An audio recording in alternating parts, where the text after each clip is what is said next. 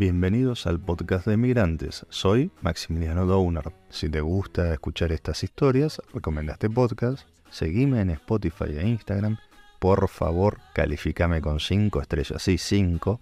Y si querés sponsorearme, mándame un mensaje. Recordá que en la descripción tenés un índice del capítulo para que puedas ir directo a las partes que más te interesan. Hoy les presento a Eduardo Pulver.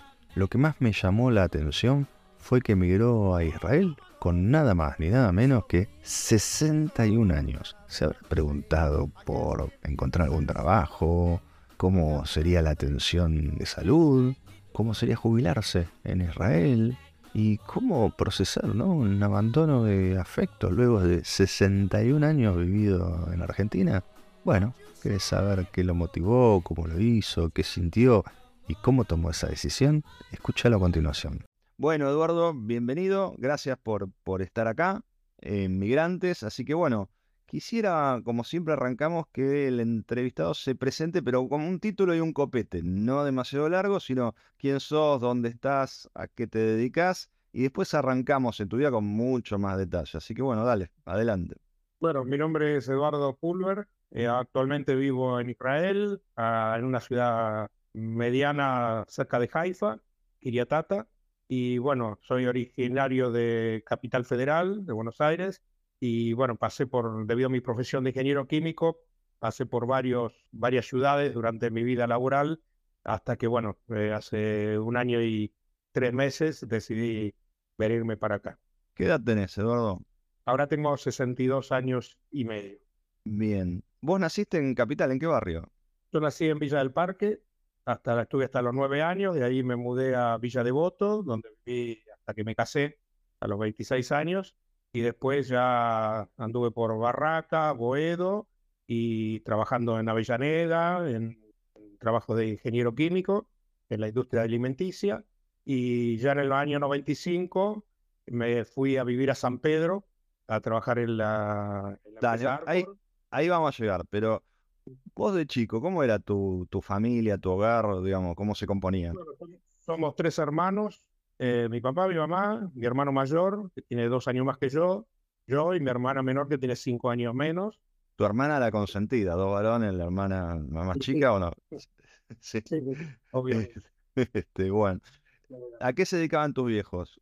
Mi viejo era ingeniero en telecomunicaciones, en esa época no existía la ingeniería electrónica, cuando él él es del año 28, era del año 28.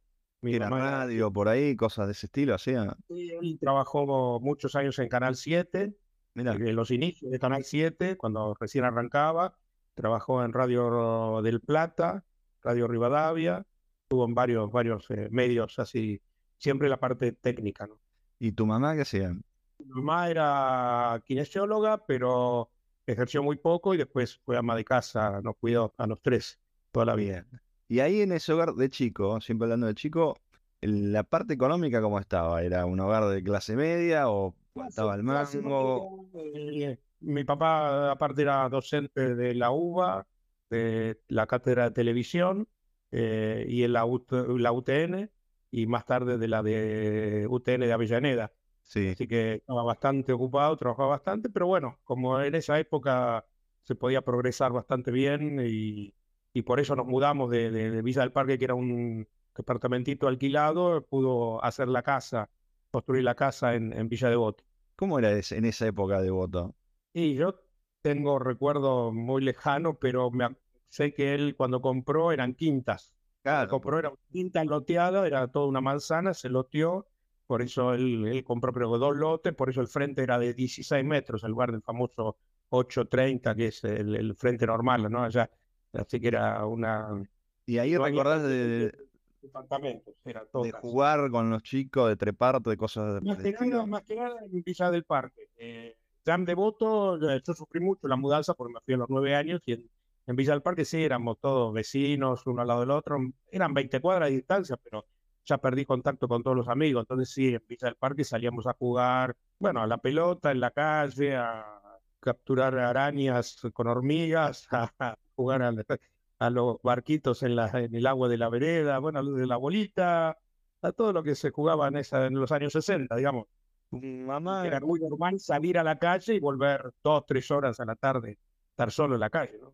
Tu mamá kinesióloga, tu papá, este, y a, y a casa, tu papá eh, técnico en, comunicaciones, ingeniero, en comunicaciones. ¿Cómo llega ingeniero químico eh, a, tu vida, digamos? ¿Cómo elegís eso? Bueno, eh, era medio cantado porque toda mi familia era, fue casi todos ingenieros. Mi, mi hermano ingeniero en electrónica, el hermano de mi mamá también ingeniero en electrónica, fue alumno de mi papá. Hoy vive en Venezuela, tiene más de 80 años también trabajó en Canal 7, eh, estuvo mucho tiempo hasta que se fue a vivir a Venezuela. La esposa de mi hermano también ingeniera electrónica, eran todos ingenieros, digamos, el ambiente de ingeniería era muy común. Yo era la oveja negra porque ya estaba saturado de la, de la electrónica y bueno, tuve un muy buen profesor de química en quinto año en la escuela, que, que, era estudiante o estaba en el último año de ingeniería química y me interesó, hablé mucho con él, vi lo que hacía, lo que estudiaba y eso me terminó de inclinar. Pero obviamente que iba a seguir por ahí, no, no, no, nunca se me pasó. En algún momento pensé que el contador público, pero cuando tuve contabilidad en tercer año ya decidí que eso no era lo que me gustaba y bueno, eh, terminé con, con la ingeniería química. En ese momento mi papá que daba clase, aunque en otro tema, en las dos universidades, para ingeniería química me recomendó ir a la UBA. En cambio, mi hermano, que estudió electrónica, le recomendó ir a la tecnológica. ¿Y a quién le hiciste caso? Sí, sí, sí. en realidad ingresé a las dos, porque era la época de los exámenes de ingreso, eh, o te quedabas o puedo entrabas o ingresabas. Entonces, cuatro días di exámenes en, las dos universidades. Entré en las dos, empecé la tecnológica y cuando me enteré que había entrado en la UBA, dejé la tecnológica que había hecho 15 días de clase y, empecé a cursar, que empezaba a ser más tarde la UBA, en abril, en el 79. ¿Estudiaste y trabajaste o te recibiste y después empezaste a trabajar? En la U era imposible, eran horarios muy extensos, desde las 8 de la mañana y encima la química, a partir del tercer año ya se diferencia química del resto. Ya en primer año hay, hay una diferencia, pero ya en tercer año es totalmente distinto. Entonces tenía materias en la sucursal de la sede de Paseo Colón, que es la ingeniería que más se conoce, la de las Heras y Curredón, se tenía alguna materia, y en Ciudad Universitaria todo lo que era ingeniería química, así que había días que me recorría toda la capital federal para ir de una clase a otra, Era todo el día en la facultad. ¿Eso en qué año me dijiste? Del 79, yo me recibí en el 87 porque en el 81, es decir, yo pedí prórroga en el servicio militar sí. para poder empezar la facultad, pero como me sortearon en el 78 y estaba en quinto año, no, no, pude, no pude pedir prórroga eh, renovable toda la carrera y hacerla al final. Pedí por dos años. Entonces en el 81 eh, me tocó hacerla cuando yo estaba en tercer año. Y estuve un año de servicio militar, de octubre del 81 a octubre del 82, y ahí me atrasé, obviamente no. Pude seguir cursando porque lo hice en el... A ver, octubre del 82, pleno Malvinas, vos estuviste ahí. Sí, no estuve en Malvinas, pero estuve cerca, eh, los, que estábamos en el, en el edificio Libertad, algunos fueron muy pocos porque era la guardia de, del almirante Anaya en esa época. Entonces era una guardia permanente ahí, que rotativa que teníamos. ¿Cómo era, cómo era tu casa? Me imagino tus viejos te, van te mandan a la guerra, no te mandan a la guerra. O sea, ¿te acordás? Por ahí uno no es a los 18 por ahí 20, no, es tan consciente. Yo tenía 21 en ese momento y sé, por ejemplo, había dos compañeros míos que también estudiaban ingeniería yo era de los más grandes, porque todos 18 era más grande que los cabos que me mandaban a mí, que tenían 19, 20, yo tenía 21. Justamente por saber inglés, eh, los mandaron a ellos dos. Yo también había puesto que sabía inglés, porque uno cuando entra ahí pone que sabe lo que sea, cualquier cosa, igual yo sabía, ¿no? Eh, fui a colegio trilingüe. Entonces, para poder zafar, entre comillas, con algo. Y dos de ellos, uno fue a Puerto Argentino, el otro no, quedó en Río Gallegos, porque, bueno, lamentablemente en esa época bueno, no sé ahora, pero eh, usa, eh, los colimbas eran quienes podían traducir comunicaciones de los ingleses, del inglés al español. Los militares no, no tenían mucha gente capacitada para hacer eso, entonces el colimba que sabía inglés era muy probable que, que vaya. Y en tu casa, no sé, tus viejos lo vivían con angustia, ¿te acordás de eso? Y sí, obviamente fue una situación muy complicada y eh, no, no, no, no, era muy claro de qué se trataba, ¿no? Eh, uno tenía, estaba a la espera de que lo llamen o no lo llamen. Yo iba todos los días, hacía el, la, el orden cerrado, todo, y no lo sabía. Eh, me acuerdo que en su momento, como siempre, cuando uno va a entrar al servicio militar, uno trata de buscar algún acomodo, ¿no? En esa época. Y en esa época le, ofrecieron, te hablo año 80, 81, eh, a mi papá le ofrecieron que yo no la haga, pero había que poner 20 mil dólares. Ah. Que obviamente mi papá no lo tenía. Entonces, Aparte de 20 mil dólares de esa época, como hablar no sé cuánto. No, mira, no sé. Era, como un millón de dólares ahora, una cosa así. Una cosa de eh, entonces, bueno, estuve, pero bueno, me podían ubicar en un lugar eh, razonable. Obviamente mucho antes de saber que había cualquier conflicto. Y fui ahí al, edificio de guardia, que me imaginaba que me iba a permitir estudiar, porque al estar en Buenos Aires yo podía salir, ir a la facultad y volver que no me mandaran a, la otra punta del país, por ejemplo, para no, no perder el, estudio, ¿no? ¿Y, estudiar con, con, los militares cómo era? Eh, ¿No había diferencia? presentando toda la, toda la documentación de las clases que tiene y todo, yo tenía autorización, yo, solo no, habíamos tres o cuatro, salía a la facultad y hacía las clases y la semana que era de guardia, que uno quedaba adentro las 24 horas durante siete días, volvía, hacía la guardia, dormía y a la mañana al día siguiente a la tardecita o a la mañana cuando tenía clase, volvía a salir y entraba, salía, entraba, así. Y la semana que éramos, que trabajaba, que íbamos solo de 6 a 14, tenía que estar de 6 a 14 ahí en el edificio, y después de las 14 me iba a la facultad, después iba a mi casa, dormía. Y bueno, en el año 81, en el, cuando, cuando me derivaron a ese edificio, era la guardia, no eran los, las oficinas, porque se suponía que yo ya tenía formación, estaba en tercer año de la facultad, me iban a poner no sé, de asistente en algún teniente navío o alguien. Y me mandaron ahí a la guardia. Entonces, mi papá fue a averiguar, a ver, ¿qué, por qué hace? Y lo único que le dijo la persona esa que, tenía ese conocimiento, le dijo, déjelo ahí que va a estar bien. Y realmente los que estuvieron en los pisos acomodados, muchos de ellos fueron a la guerra. Y la guardia quedó ahí. El tipo, esto era mucho antes, estamos hablando de septiembre, octubre del 81 sabía que podía haber lío con Chile o con, o Malvinas, algo sabía el hombre, no sé ni quién es, porque realmente mi papá nunca me, dijo quién era este contacto. Después, bueno, haciendo entrenamiento especial cuando empezó la invasión, y hacíamos, nos quedábamos a la noche a hacer entrenamiento en Costanera Sur cuando no existía la, reserva ecológica todavía. Hacíamos cosas así, correr, subir, bajar, meternos en casas abandonadas. ¿no? Bueno, ahí tuve un accidente, eh, había que subir por un tronco, llegar a una pared y saltar. Eh, justo la calle esa, la, la, que va a la costanera sur, no, sé cómo se llama hoy en día. Y bueno, había que saltar para el costado, eh, había todo un como un terraplén de tierra y el pasto, y cuando yo llegué arriba salté derecho porque venía con el envío de subir por un tronco y caí sobre escalones de una escalera de cemento, ¿no? Sí. Y sentí un crack en el tobillo, no fue, no fue fractura de casualidad, pero ahí nomás quedé tirado y fui a, al hospital naval con un yeso y estuve toda la guerra con un yeso, la pata enyesada en mi casa. Y después tuve como tres meses sin poder hacer nada, podía estar parado nada más, iba, estaba parado sin hacer ninguna actividad porque el moretón me duró dos años por lo menos. o sea que, quedó en el esa, es, ese yeso te salvó de ir a la guerra, o sea. Y no, no lo sé porque realmente fueron muy pocos. Eran, éramos la guardia ahí, tenía que estar sí o sí, pero dos o tres fueron, sí. Sí, sí, obviamente mi mamá estaba re tranquila con el yeso. Lo, que, lo que es el destino, ¿no? Porque bueno, vos sí sabés. Sí, sí, sí. sí, increíble. Entonces, terminás la carrera en el, en el 87. yo, cursé todas, no pude dar ningún examen final y era una el tercer año era uno de los que tenía más materias, con lo cual fui arrastrando finales y terminé de cursar en el 86, que me casé antes de casarme, y me quedaron dos años de dar finales, diez finales me quedaron. Así que ahí sí empecé a trabajar, cuando terminé de cursar empecé a trabajar en La Plata, en una... Para, ¿te casaste a qué edad? 26, diciembre Muy joven. 26. ¿Y a tu señora la conociste en qué edad, más 23.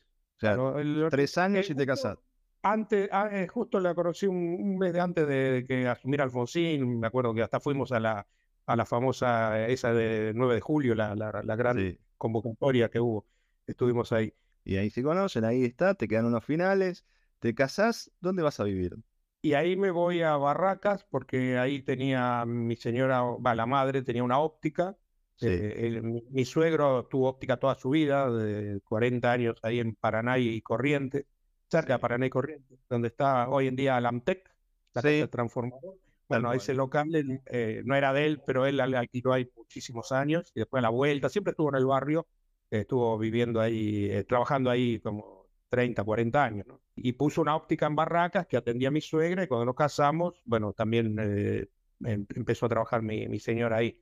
Y a mí me quedaba muy bien porque de ahí yo me tomaba el río de la Plata y me iba hasta Olmos, camino a la Plata. Donde, ahí cerca de la cárcel de Olmos hay una petroquímica, se llama Mafisa, que es eh, petroquímica y textil, ¿no? Hace hilados de nylon.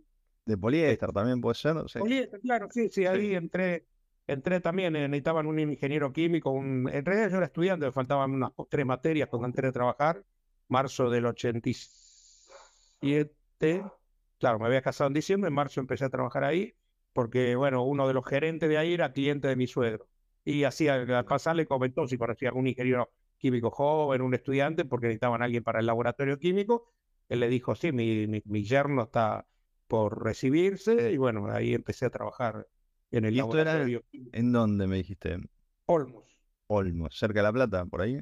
Claro, la ruta con la calle 44 al fondo termina en la ruta que va la famosa ruta, digamos, que vos podés ir a La Plata derecho, bueno, no había autopista en esa época. La otra, la que iba para, para la costa, para, bueno, no, me acuerdo ahora cómo se llama. ¿Qué tenías? ¿Dos horas de viaje fácil? ¿Dónde estaba? Sí, el, con el 4, el, 4, el Río de la Plata 4, que tardaba dos horas, dos horas y media, sí, me estaría a las 4, de la, cuatro y media de la mañana para llegar antes de las 7. Y bueno, mientras estaba estudiando, tenía horario reducido hasta las 2 de la tarde y o podía tomar el mismo 4 para el otro lado o tomaba tres cosas, el, Río de la Plata hasta la terminal de La Plata, el rápido hasta Constitución y después tenía que tomar un colectivo para, por 10 cuadras para ir hasta Suárez y, y Montes de Oca vivía yo. ¿Cuál era tu sensación mental? Habían pasado los milicos, empezaba la democracia, vos tenías tu primer laburo, tu señora ya estaba también eh, laburando. En esa época y en esa edad, ¿Qué pasaba por tu cabeza? O sea, Argentina, sí, sigo, yo creo que voy a crecer, va todo bien, esto se, se recompone. Igual era una época, bueno, empezaba la democracia, todo, venía todo bien, pero ya el 87-88 empezó los primeros problemas económicos. Yo eh, estuve dos años ahí nada más en La Plata, después por un tema de distancia, más que, bueno, en ese lugar no me pagaba mucho viáticos, se me iba más, de un cuarto de sueldo en viáticos empecé a buscar trabajo. En esa época se compraba Clarín, Nación, Crónica, lo que sea, se buscaba trabajo y salió la posibilidad de, por un aviso en el diario, de trabajar en Molino Río de la Plata, que estaba cruzando el riachuelo, ahí nomás, en Avellaneda. Están los silos todavía, ahora no está más ahí Molinos.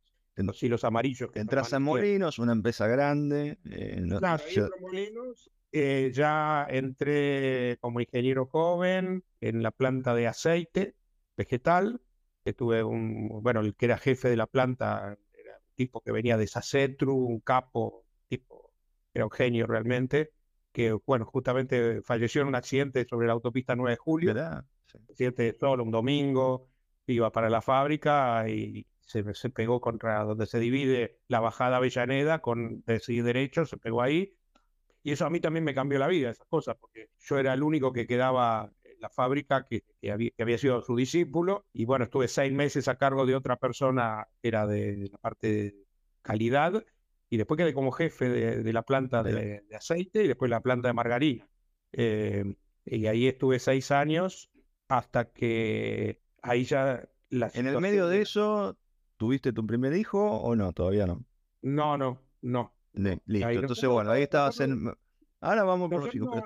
Ahí, ahí, en el medio de, ese tiempo nos agarró la hiperinflación. Sí. Eh, tuvimos que liquidar la óptica. No había manera de mantener. Era ya en el 89, por ahí. Yo todavía no, no había entrado a Molinos y era volver del trabajo y con la plata de mi sueldo tenía que cubrir los cheques de la óptica. Eh, no, no era negocio, digamos. Estaba en una situación que no, no se podía mantener. Entonces, y no, nosotros habíamos decidido no, no tener hijos hasta no estar más o menos asentados con un, por lo menos tener una vivienda propia, ¿no? Sí. Eh, en esa época era bastante factible, digamos, no, no era imposible, como ahora uno... A pesar de la... Yo era más chico en la hiper, pero a pesar de la hiperinflación, el quilombo, la remarcación de precios, esto que, que vos contabas, ¿lo veías factible o decías, no, ni, ni lo conozco? Con ayuda, pero bueno, era no había crédito, pero a mí me, el, primer, el primer departamento me ayudó eh, un poco mi, mi, hermano, un tío de mi señora, pero yo pude devolver en, en un año, devolví toda la deuda. Mira. En una época, pagué 10 mil dólares el primer departamento, en, Ah. en, ahí cerca de Barracas, al lado de Clarín, ahí en Sí. Ituzaingó, Ituzaingó y Piedras. Ahí fue mis prim- primeros dos ambientes, que lo pagué 10 mil dólares. Tenía 3 mil, 4 mil de la venta de la óptica y pedí la- un poquito más de la mitad prestado, pero cuando, después entré a Molinos y en un año, un año y medio devolví toda la deuda en dólares. Increíble. Y ahí en Molino vos estás, te, te terminás haciendo jefe, agarras una experiencia enorme, una empresa Sí, pude viajar grande. sí, a capacitarme y sí, eh, realmente ahí aprendí todo, todo sobre aceite, ¿no? Y ahí me especialicé en, en, en ese tema que, que tiene que ver un poco con, con lo, lo- lo- lo posterior, lo actual, porque yo también había intentado entrar a la Shell, que Sí, está ahí cerca, en Sud, y bueno, no, no se dio, había, había un, un puesto y éramos cinco, y bueno, en ese momento, es decir, si yo hubiera entrado a la Shell, mi futuro hubiera sido de, por el petróleo. sí, yo entré a Molino y el futuro mío fue la agroindustria. bien. Y ahí te pudrí de Molinos y te vas a Arcor, ¿cómo fue ese cambio?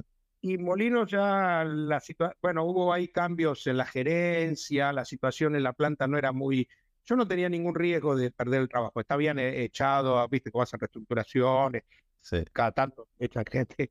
Yo no tenía porque como quedé medio solo, como el único que conocía más o menos bien todo lo que era aceite y margarina, yo y obviamente los supervisores y los operadores, pero lo que era jefatura y todo, al morirse este, este jefe mío, había poca gente que conociera tanto. sí, Yo no es que conocía tanto, pero bueno, había sido el discípulo de él durante eh, un par de años o tres años de los seis eh, hasta que falleció. Entonces, eh, yo no tenía problema, pero eh, la situación, y después ya se venía hablando que se iba a vender, en ese momento era de Bunge y Bor, sí, y bueno, se iba a vender, después que yo me fui se vendió a, a la larga a Pérez Compán, ¿no? Y bueno, empecé a buscar, como siempre, el, el dicho era buscar mientras tengas trabajo, sí, eh, el- no esperar que uno se quede sin trabajo. Y de casualidad, bueno, salió un aviso en Clarín que pedían ingeniero químico con experiencia en aceites vegetales, es decir, era como que lo escribieron para mí, sin decir qué empresa era. Y bueno, eh, llamé por teléfono, ahí me enteré que era Arcor en San Pedro, que tiene una de las 36 plantas, 40 que debe tener ahora en la Argentina, eh, la planta que se dedica a todo lo que es a ma- maíz. Hacen polenta, alcohol de cereal, de sorgo y, y maíz, y aceite de maíz la botellita cuadrada típica de, de Arcor. Y bueno, ahí en el interín, bueno, nacieron nuestros dos hijos. eh, nosotros habíamos estado ya siete años solos, nos casamos en el 86, sí, hasta el 93, que tuvimos los chicos, 93 y 94, y tenían uno y dos años. Dijimos, bueno, hay la oportunidad Los de... chicos, eh, que, que- fue el más grande, que es un varón, varón, Sí, después la nena. después, eh, o sea, te- tuviste la parejita, como te dicen siempre. Y tenían uno y dos años y dijimos, bueno, es el momento de cambiar y de irnos es fácil. Con uno y dos años no hay mucho problema. Los chicos vienen, no hay conflicto. Cuando vos fuiste a San Pedro en el, en el 92, digamos, Cinco, ¿qué había? 95. 95, ¿qué había en San Pedro en el 95? Bueno, en San Pedro, eh, un- ciudad, era ciudad, 50.000 habitantes.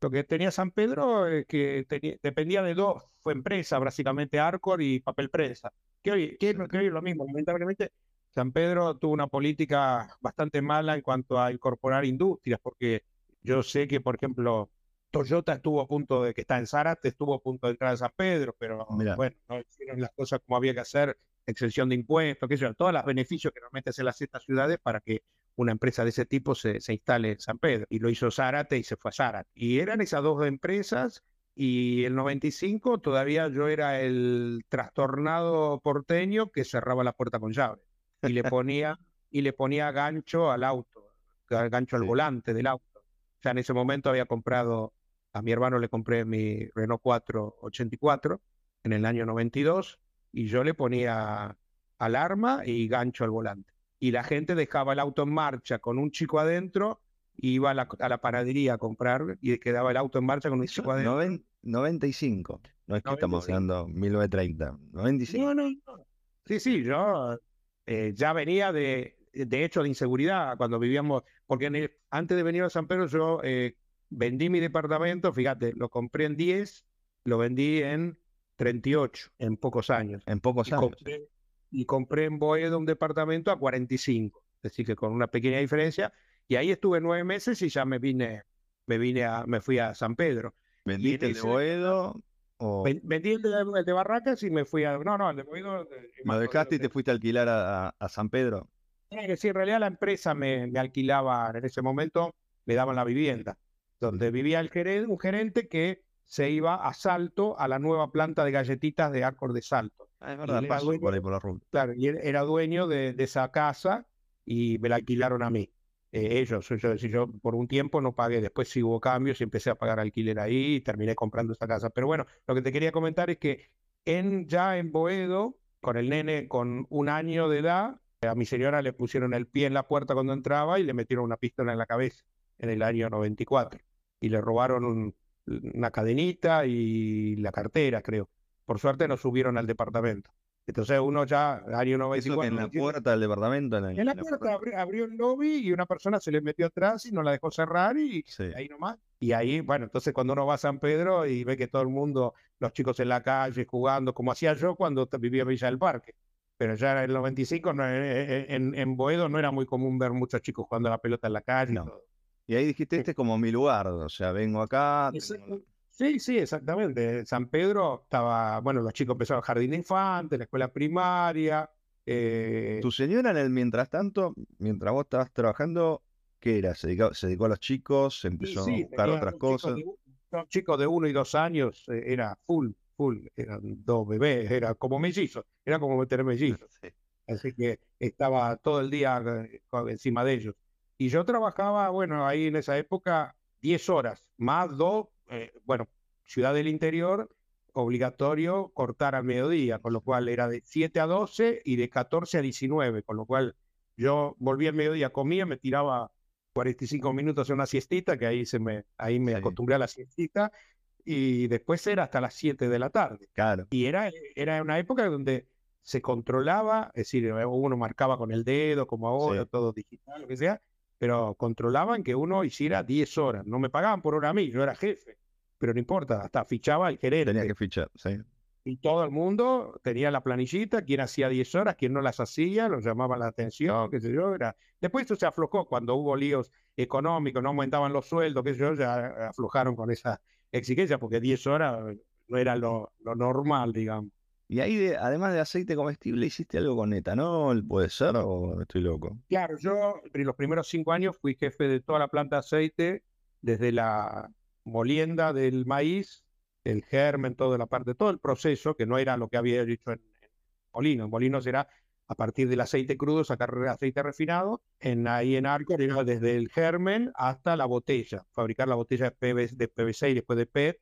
Y a los cinco años se dio la posibilidad de quedar como jefe de la planta de alcohol, me ofrecieron y bueno, agarré por la misma plata, obviamente, eh, y quedé como jefe de dos de las tres plantas de la empresa, porque ahí está la planta de polenta y trozo de maíz, alcohol etílico para venta a granel, es un alcohol comestible para hacer, por ejemplo, no sé, el tía María, los whiskies, se exportaba para hacer el Smirnoff en Brasil, todo eso hacíamos con alcohol de sorgo y alcohol de maíz, dependía de los precios, pero el alcohol era el mismo. Y bueno, estuve como jefe de las dos plantas durante ocho años más, eh, 13 años estuve en total. Y bueno, obviamente en el interín la empresa ya cambió la política, no alquiló más las casas, nos dieron una pequeña indemnización equivalente a dos años de alquiler y nos dijeron, bueno, ahora esto es todo. Y arréglense. Y bueno, ahí pedí un crédito hipotecario, préstamo y compré la casa. Ya pensando, estamos hablando año 2000, uno ya, tenía 40 años yo, y ya hasta el 2007 estuve 45, que uno se va a quedar ahí a vivir hasta jubilarse, ¿no? sin embargo, leí por ahí, o sea, esto fue del 95 al 2007, pero yo leí por ahí que después de cerca del año 2000, como que te cae una posibilidad de ir a Estados Unidos. ¿Esto es así? Sí, bueno, sí, ahí vino, eh, vino la crisis del 2001 eh, ya en ese entonces mi cuñada se había ido hacía 7, 8 años a Estados Unidos con el, el marido que era mi, mi amigo, mi compañero de, la escuela, los dos médicos, y la situación, bueno, en 2001 estaba complicada, yo no tenía mayores problemas, pero se, veía que el país venía barranca abajo, y me ofreció mi cuñado ir para allá. Lo, lo, la difícil ahí era que él era médico y era muy difícil que él justifique que un ingeniero vaya a trabajar con un médico. Sí. Y yo hiciera trabajo administrativo, tenía que demostrar que yo podía hacer algo que no lo podía hacer un americano. Un americano. Y era, era, fue muy difícil, hasta puso abogados para ver, investigar, todo, y eh, fue muy difícil. ¿Pero vos tenías eh, ganas de irte ya en ese momento? yo más que nada pensando en los chicos. Ahí en ese momento yo no estaba mal económicamente, sí, obviamente ya uno decía, bueno, ya no me iré de vacaciones, habrá que aguantar el chubasco, que yo, pero no tenía una situación de decirme, me tengo que ir porque me quedé sin trabajo o no tengo perspectiva acá.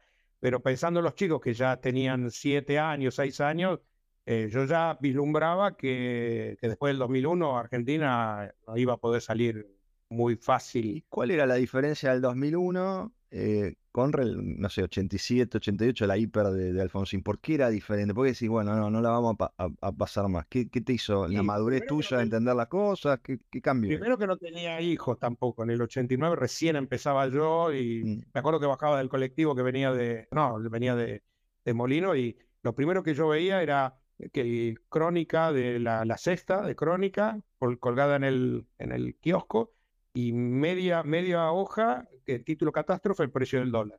Todas las tardes. Todas las tardes se bajaba el colectivo y estaba ahí el precio del dólar.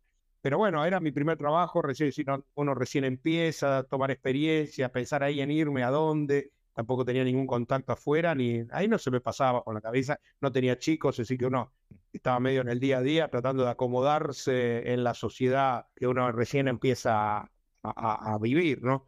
Eh, entonces, bueno, pero en el 2001 ya uno eh, decía, bueno, tengo 41, mm, no hay que, los chicos todavía están en una edad fácil de convencer de, irnos, y bueno, lo tomé como una posibilidad. Siempre fui, no digo, no, no es arriesgado, pero sí, bueno, hay que jugársela y, y no dar muchas vueltas. Si se puede, se puede. Total, siempre, hoy en día uno puede volver, puede cambiar, no, no es que uno, eh, yo siempre pienso, mis abuelos vinieron de Polonia eh, y vinieron en un barco y nunca más vieron a sus familiares es distinto y, no, y capaz que se cartearon dos veces su vida. Y, en una pareja uno no está solo. ¿Tu señora es de la misma idea o era más arraigada, ponele? Bueno, ahí ya, eh, yo ya en el, bueno, en el 92 falleció mi papá, pero bueno, mi mamá vivía y también eso hace que eh, mi suegro y mi suegra vivían, bueno, mi suegra vive todavía, mi suegro vivía y mi señora nunca fue de ir así, de tan decidida, ¿no? Yo siempre dije, si no nos vamos nosotros, después se van a ir nuestros hijos. Y, a la larga vamos a separarnos por otras razones. Y va a ser más difícil ir a visitarlos a ellos y depender de que ellos nos visiten a nosotros. Entonces era como que tarde o temprano eh, yo veía hijos de otros matrimonios. Ahora, en ese momento, bueno, amigos nuestros tenían hijos chicos también, pero sí hijos de amigos de mis, de mis viejos que se habían ido. Mira, y vos ya vislumbrabas eso, o sea, vos estabas más o menos bien gerente en una empresa grande, o a cargo de una planta, me dijiste, en una empresa grande, eh, en un lugar tranquilo, San Pedro, este, bien, o sea que los chicos lo disfrutaban, todo, pero dijiste, esto en Argentina no veo un futuro. Y ya, eh. ya después del 2001, eh, todo el mundo en las casas con alarma. tuve en San Pedro. San Pedro, sí, sí, cambió totalmente. Ya después de la crisis del 2001, 2002, 2003, hubo intraderas con gente, eh, jubilados atados a una silla por delincuentes. Eh, alarma, puse la alarma en mi casa, que no tenía alarma, tuve que instalar una alarma. Me intentaron barretear la persiana que da a la calle. Ya los chicos no estaban en la calle jugando a la pelota. Así ahí se notó el cambio. Y ahí dije, ¿vieron lo que? Es decir, a los sanpedrinos, que tengo muchos amigos en San Pedro todavía, Digo, bueno, esto es lo que se empezaba a vivir en, Buenos Aires. Llegó, llegó a San Pedro, está solo 150 kilómetros. Bueno, aprovechó mucha gente la confianza del interior de vivir tan tranquilo a irse para esas zonas y empezó a crecer eh, asentamientos, villas, que había, había, siempre hubo, pero muy chiquito, y empezó a crecer exponencialmente todo eso. En algún momento te vas de Arcor. Este, esto es en el 2007, por ahí. ¿Cómo es? Sí.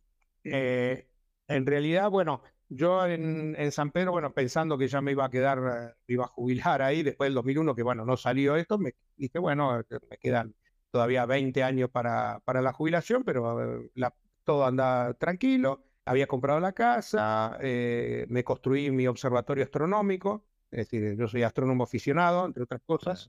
Tengo varios pero bueno, el, más antiguo es fotógrafo eh, artístico y, y, y, astrónomo aficionado. Entonces me construí en el 2007 un observatorio en la terraza de, de, ladrillos, con techo corredizo, con todo bueno. chicho. Y bueno, en el 2013, como siempre en las empresas grandes, viene la, las épocas también de crisis, donde contratan consultoras para ver cómo hacer eh, para ahorrar plata. Eh, contrataron a esta empresa, eh, bueno, es una empresa muy conocida internacional, McKinsey, que hizo una evaluación de las treinta y pico plantas de todo arco. Y llegaron a la conclusión que no hacían falta los jefes en ninguna planta, solo gerentes y supervisores. Y bueno, en, un periodo de un menos de un año, echaron a todos los jefes de todas las plantas. No es que me fui, me fueron. Mm. Me fueron a mí, yo, el otro jefe que quedaba, que era de la planta de, Polenta, también el mismo día, nos sacaron los dos. Eh, sacaron gente de todas las plantas, además un conocido mío de la planta de Tucumán, de chocolate, que encima el hombre, este, después le perdí el rastro, no sé, espero que esté bien, eh, tenía cáncer y lo echaron con, con esa enfermedad encima. No, fue una, una carnicería que hicieron. Hoy a la distancia, ¿tenían razón los, los consultores o...? Y no porque a los dos años, yo, bueno, de ahí, eh, ahora te cuento a dónde fui, pero a los dos años ya había un jefe de planta reemplazándome. Y a los cinco años, un amigo mío que quedó ahí, que sigue siendo amigo mío, lo sigo viendo, me comentó que en un viaje que él hizo con el gerente de planta en un remis, el gerente le dijo, qué cagada que hicimos con Pulver, haberlo echado. Mm. Cinco años después. Pero a los dos años ya tenían un reemplazo.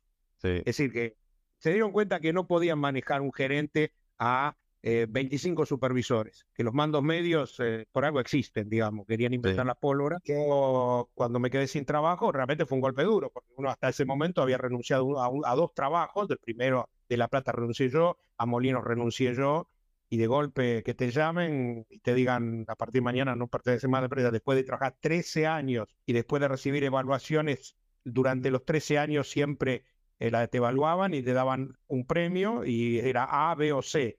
Eh, C era el límite, ¿no? Siempre fui B, digamos. Si eras A, era, bueno, este tipo tiene que ser gerente. Y siempre me calificaron bien, nunca tuve ningún problema. Y de golpe que te digan, mm, listo, no, no sos más, sos un número, es duro, ¿no? Te corre un frío por la espalda y pues sí, ¿qué hago con chicos de ya 12 años, 13 años y sin trabajo? Y con el único ingreso familiar, porque era yo más indemnización que uno le den, eh, eso tiene un límite. Bueno, como yo después ya eran 13 más 6, 19 años de trabajo en, en aceite, agroindustria, conocí a mucha gente, entre ellas una doctora de Molinos, que, trabajaba en Molinos en, Casa Central en Buenos Aires, y le comenté y ella me dijo, si vos querés, tu currículum mañana está en todas las plantas de aceite de la Argentina. Digo, sí, no hay ningún problema, le mandé el currículum. Bueno, tuve varias llamadas de distintos lugares, entrevistas, en algunas plantas de aceite, otros de eh, gente de, empresas que abastecen plantas de, aceite con, con, equipamiento. Bueno, con una se dio una casualidad que un, justo era la época del biodiesel en Rosario, la primera planta de biodiesel, eh, la planta se llama Renova, que era una conjunción de Vicentín con Glencore, que Glencore es un gigante internacional de petróleo, minería, bueno, de todo. Se metieron en diésel, se asociaron con Vicentín como local, empresa local, y estaban poniendo la planta más grande de Argentina y la primera. Y había un jefe que, no sé por qué razones, renunció eh, a pocos días de arrancar la planta. Y mi currículum estaba en un cajón, en un escritorio de un gerente, pero obviamente ya tenían armado el, staff para esa planta. Y ahí salió mi currículum y me llamaron.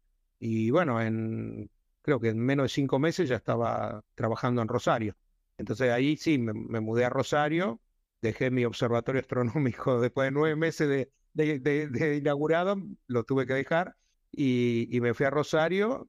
Eh, los chicos, bueno, tuvieron que cambiar de escuela, estaban en el secundario y empecé a trabajar acá, ahí en Renova, en la planta de biodiesel, que primero fue una planta, después dos plantas, después tres plantas, bueno, fue creciendo. Durante ocho años estuve ahí en Renova.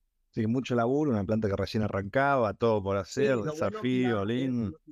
Lo bueno que yo venía de plantas en Molino, en Arcor, plantas viejísimas con equipamiento que eran de museo. En Europa, cuando yo hice algunos cursos que fui a Estados Unidos, que yo, y contaba lo que teníamos, esos equipos estaban en museos en, esos países. Y de golpe ir a una planta llave en mano alemana o otra belga, eh, cero kilómetros, todo con PLC, con pantallas digital, todo, todo parecía la NASA, es decir, entré a la sala de control y parecía la NASA. Era espectacular. Y, arrancar esas plantas fue una experiencia muy buena. Todos los supervisores eran ingenieros ya, los, los empleados, los operarios eran técnicos. Es decir, yo venía de, venía, bueno, muy atrás, de empleados que quizá no tenían ni primaria completa en Molinos. En Arcor había de todo un poco, pero había gente que no tenía ni, ni el secundario completo. Y yo era, éramos dos ingenieros en todo Arcor. Es más, cuando hubo que salir de técnico para una polenta para bebés, eh, aunque yo no estaba en la polenta, tuve que yo inscribirme para firmar, como firma un farmacéutico, ¿no? Eh, porque no había ingenieros, tenía que ser un profesional y no había ingenieros. Eran todos gente práctica, técnicos que, bueno, fueron evolucionando muchos años en la empresa, llegaron a gerente, lo que sea, pero no había ingenieros. Ah, era una planta donde eran todos técnicos y todos ingenieros. Entonces era otro, otro nivel y realmente eh, venían de Alemania, de Europa, los técnicos para, poner, para ayudarnos a poner en marcha la planta. Y fue una experiencia muy buena. En los primeros años la juntaban con pala, la plata, porque era el boom del biodiesel, todo era para exportación, eran plantas que hicieron para exportar, y cuando, bueno, cuando el gobierno vio que era tanta plata que se juntaba, empezaron a meterle obviamente retenciones y ya las ganancias empezaron a reducirse, pero seguía siendo muy buen negocio. Después de arrancamos nosotros, al toque arrancó Cargill, Dreyfus, bueno, hay cinco plantas, todo el cordón de Rosario, eh, después aparecieron algunas en Córdoba, pero hay, hay como cinco o seis plantas de biodiesel monstruosas. Eh, monstruosas. el primer nivel, las empresas nombraste. Sí, sí, no, no, todo, todo, todo, están todos sobre una, en 20 kilómetros estaban las empresas más grandes del país y todos los puertos nuevos, porque aparte hicieron puertos todas esas, esas empresas para exportar el biodiesel. Ahí también venía todo bien, bueno, yo era, dependía de dos empresas, con lo cual tenía dos jefes, que eran gerentes, el de Vicentín y el de Glencore. Era siempre cuando hay dos jefes es más complicado.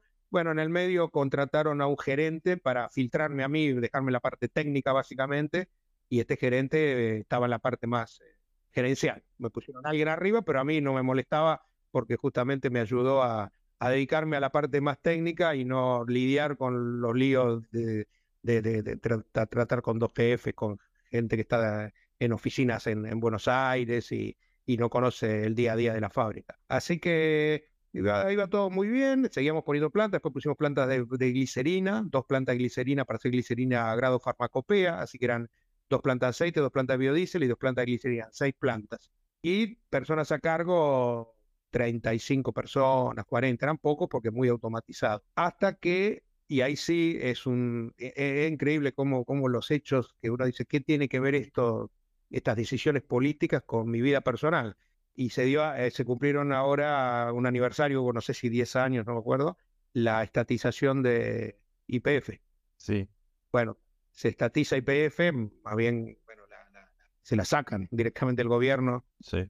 Eh, de Cristina le saca IPF a los dueños y como eh, represalia, primero España y después toda Europa, corta todas las importaciones de biodiesel a la Argentina. Ah, de la Argentina. Sí. Se caen, se paran las plantas, se cae todo el negocio, empieza a tratar de producir biodiesel para mercado local, el mercado local es muy chico para semejantes plantas. Hay aunque eso implique eh, una pérdida, porque había una empresa, había empresas alemanas, entonces a ellos mismos, digamos, ¿no? O sea, está bien, es una represión argentina que nos porta, pero también estás perjudicando tus propios capitales. Sí, sí, sí, pero en realidad el tema fue, no, nos hicieron esto, ahora le buscamos la vuelta. Fue todo proteccionismo europeo, fue una, una confusión, pero coincidió con eso, que lo primero, es primero España... La excusa fue como, vamos... Fue una buena excusa y después sí, también para, porque hay plantas de biodiesel en, en Europa, que yo de hecho fui a Holanda en un año fui tres veces a Holanda para ayudar a poner en marcha una planta. ¿Y, y, qué tenían ellos? Ellos importaban la soja o el aceite de crudo de soja para hacer biodiesel, pero no tenían toda la cadena como en Argentina. Entonces les salía muy caro el biodiesel. Era más fácil importar de Argentina que fabricarlo ahí. Ellos tenían también muchas plantas paradas. Nosotros teníamos la soja en el campo, a pocos kilómetros la fábrica, eh, la molienda, el aceite, el biodiesel y al lado el puerto para salir para Europa. En cambio, Europa tenía que comprar la semilla y hacer su aceite o comprar el aceite y, no era tan, eh, salía mucho más caro. Entonces, bueno, eh, se empezó a, caer el negocio y cuando el negocio cae, y bueno, generalmente los gerentes que hacen los números son contadores, ¿no? Eh, que hacen cuentas y las cuentas empiezan a ver, hay que, hay que reducir costos, como siempre. Sí. Y bueno, y un día decidieron prescindir de mis servicios, por decirlo elegantemente, y al gerente, que era mi jefe, es decirle que ya estaba en, época, en edad de jubilarse, decirle que bueno, que fin de año se tenía que jubilar. Él pretendía quedarse uno o dos años más. Y le dijeron, vos te jubilar y a mí ya con 55 años.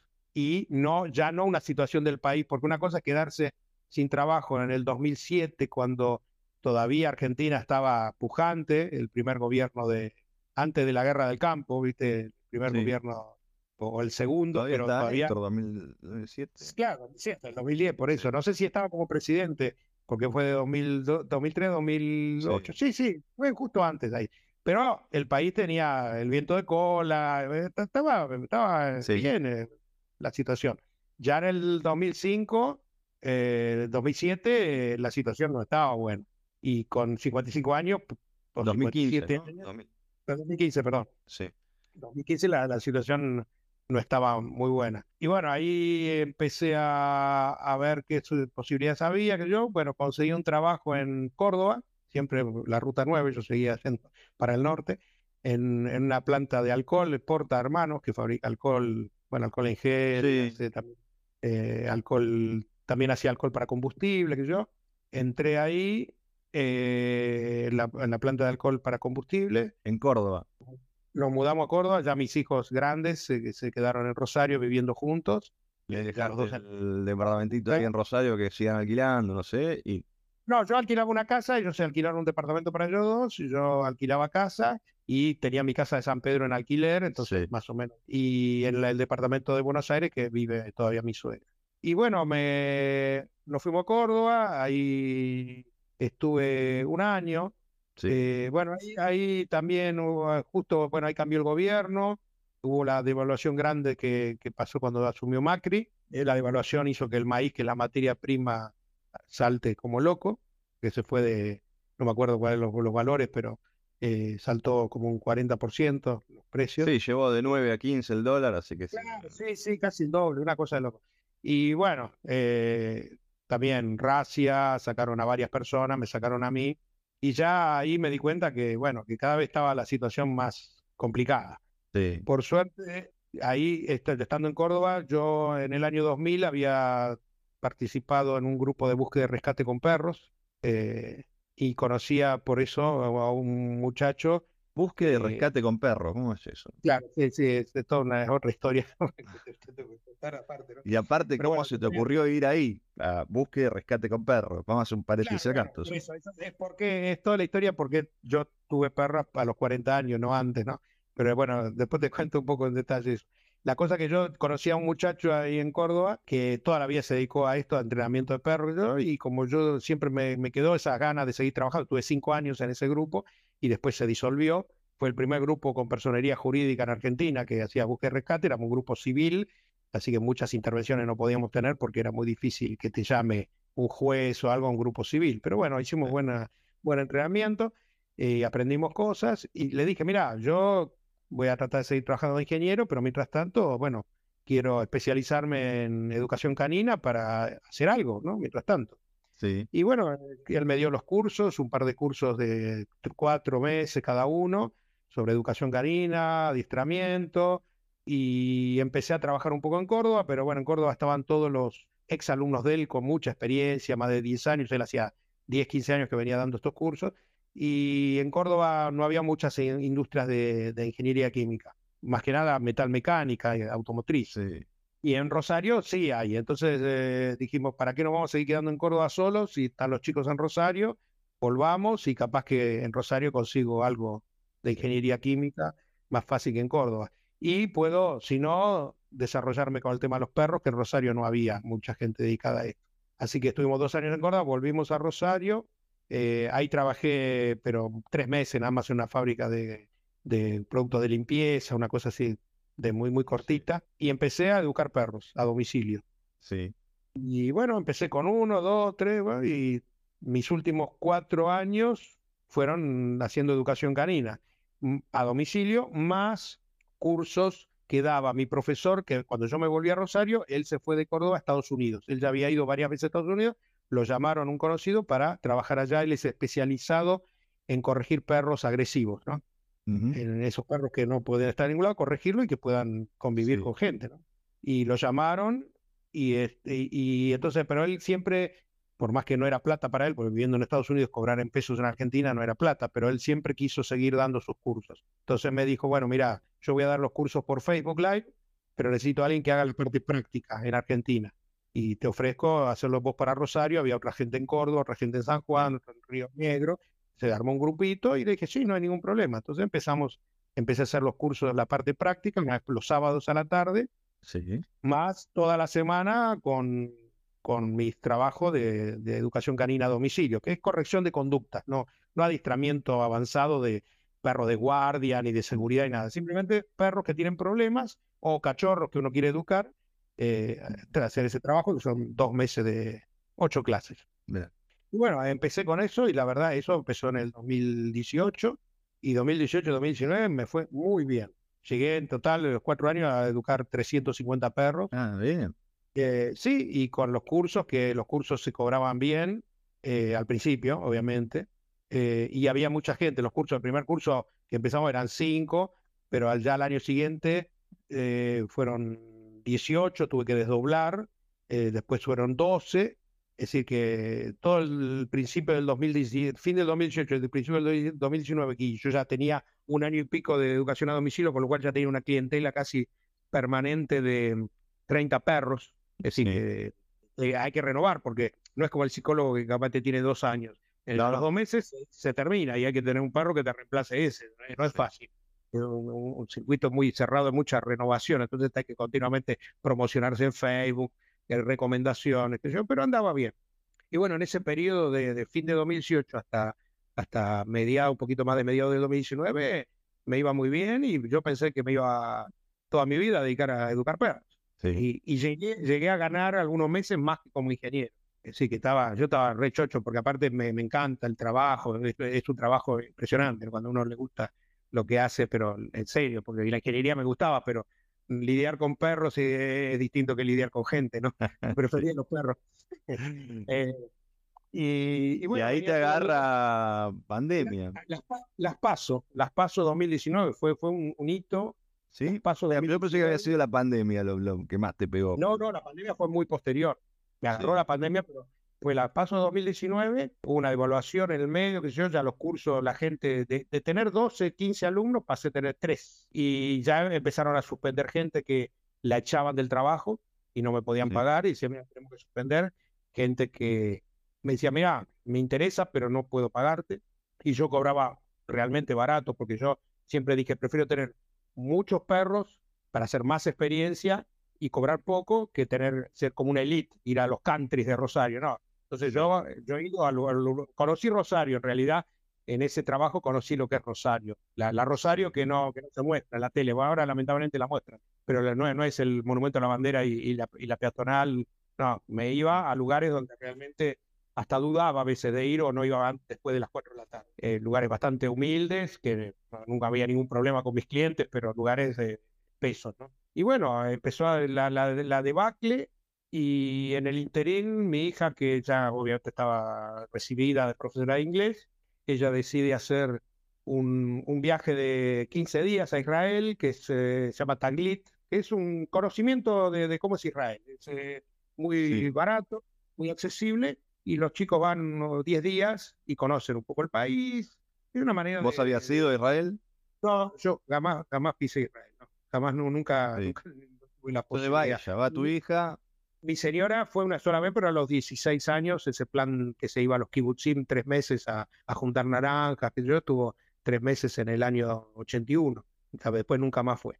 Y entonces, bueno, mi hija, para ir ahí, ella, ella nunca fue a colegio hebreo, así que no sabía nada. Nosotros sí, yo fui primario y secundario al colegio Tarbut de Olivos, y mi señora fue el primario al Bialik de Devoto. Eh, ¿Terminaste hablando algo hebreo y leyendo? Porque leer es un, chino. Sí, pero... bueno, yo te, hacía mucho que no practicaba, pero bueno, tenía algo. Entonces, cuando ella decide estudiar con un profesor antes del viaje, con un profesor de ahí de Rosario, le dije a mi señora, yo ya empecé ahí a cranear, decir, mira, esta situación viene complicada, porque yo me empecé a, a comer los ahorros, digamos. En un momento, de decir, bueno, uno tiene ciertos ahorros, pero eh, ¿cuánto tiempo puede durar esto? Uno tiene que tomar decisión. Entonces digo, bueno, ya que ella va a estudiar hebreo, ¿por qué no estudiamos nosotros? Por las dudas, qué sé yo, no cuesta nada, no, no, era muy caro y, de paso, eh, yo ya pensando, mi señora no, pero yo ya pensando en que esto, y la situación quizá tenía que derivar en, en, en la emigración. Y bueno, estudiar, eh, estudiar, empezamos a estudiar, mi hija fue, volvió, después ya se entusiasmó, hizo una beca ya en, en pandemia, eh, Para volver te dijo, pa, tenés que venir acá. Este". No, no, no, al contrario. ella, fue, volvió y no, con, cuando volvió ya ella se fue a vivir sola porque em, mi hijo en el interín se casó y se fue a otro departamento con la esposa, pero ella obviamente veía de profesora de inglés que trabajaba como loca y no, llegaba con lo justo, muy, muy complicado. Tenía tres institutos y se daba cuenta que era imposible para ella pensar en nada, ni en comprarse un auto, no te hablo una casa como yo en esa misma, a su misma edad. Ni, ni un autito, aunque no maneje, pero no tenía más posibilidad de, de, nada, era sobrevivir. Pero no tenía ella mucha idea de, de irse. Eh, entró a esta beca de nueve meses para trabajar con chicos etíopes acá en Israel. Hay mucha inmigración etíope. Hay una comunidad judía muy antigua de Etiopía que han venido en los años 90 acá. Bueno, tienen hijos, nietos y ella vino a enseñar inglés a esta comunidad. Y una como experiencia. Y bueno, ella estuvo acá y se de a poco se empezó a convencer. Cuando ella ya estuvo acá y estábamos en pandemia y, y ahí ya, ya lo empezamos a pensar seriamente, decir, bueno, tenemos que, lo que dice, abrir carpeta, que es eh, iniciar los trámites para venirnos y ver a ver qué pasa. Lo que es importante aclarar es que es muy distinto venir a Israel que a otro país, porque vos podés ser, ¿cuál es el requisito para venir a Israel? Bueno, tenés que tener por lo menos un abuelo judío demostrarlo. Uno, con uno de los cuatro abuelos, aunque también si consigues un contrato de trabajo puede venir, aunque no tengas la ciudadanía, tenés la residencia, hay otras maneras más complicadas, pero con un abuelo judío podés ser ciudadano israelí. El tema que vos sos ciudadano, recién cuando venís. No es mm. como el italiano o el español que demuestra su ascendencia, saca el pasaporte y puede vivir toda la vida en Argentina con un pasaporte europeo y jamás pisar España, Italia. Básicamente España e Italia son los más comunes, pero hay Alemania, Portugal. tal cual. Entonces, ¿qué hay que hacer? Hay que abrir una carpeta electrónicamente, un, que se llama Global Center, donde uno va cargando datos. Y hay un representante de Israel en Argentina, uno en Rosario, otro en Córdoba, otro en Buenos Aires, que lo va asesorando de qué documentación hay que ir subiendo. Y entonces, bueno, uno va cargando toda la información hasta que ya carga todo lo que le piden, que son todos los antecedentes, hasta antecedentes penales, y la demostración de que uno eh, eh, es judío. Bueno, en nuestro caso, mis cuatro abuelos eran judíos, los de mi señora también eh, de parte de mi papá. ¿por dónde iba? Sí, de Polonia, de mi señora de Polonia y Rusia, de parte de mi papá era de Polonia, de mi mamá era de Bulgaria, Sefaradim, de, de, de la parte de, los que en su momento fueron expulsados de la península ibérica y emigraron por el norte de África y terminaron en... Haciendo todos estos trámites me enteré que yo tengo un bisabuelo turco eh, y mis abuelos eran de Bulgaria y fueron a la Argentina en los años 20.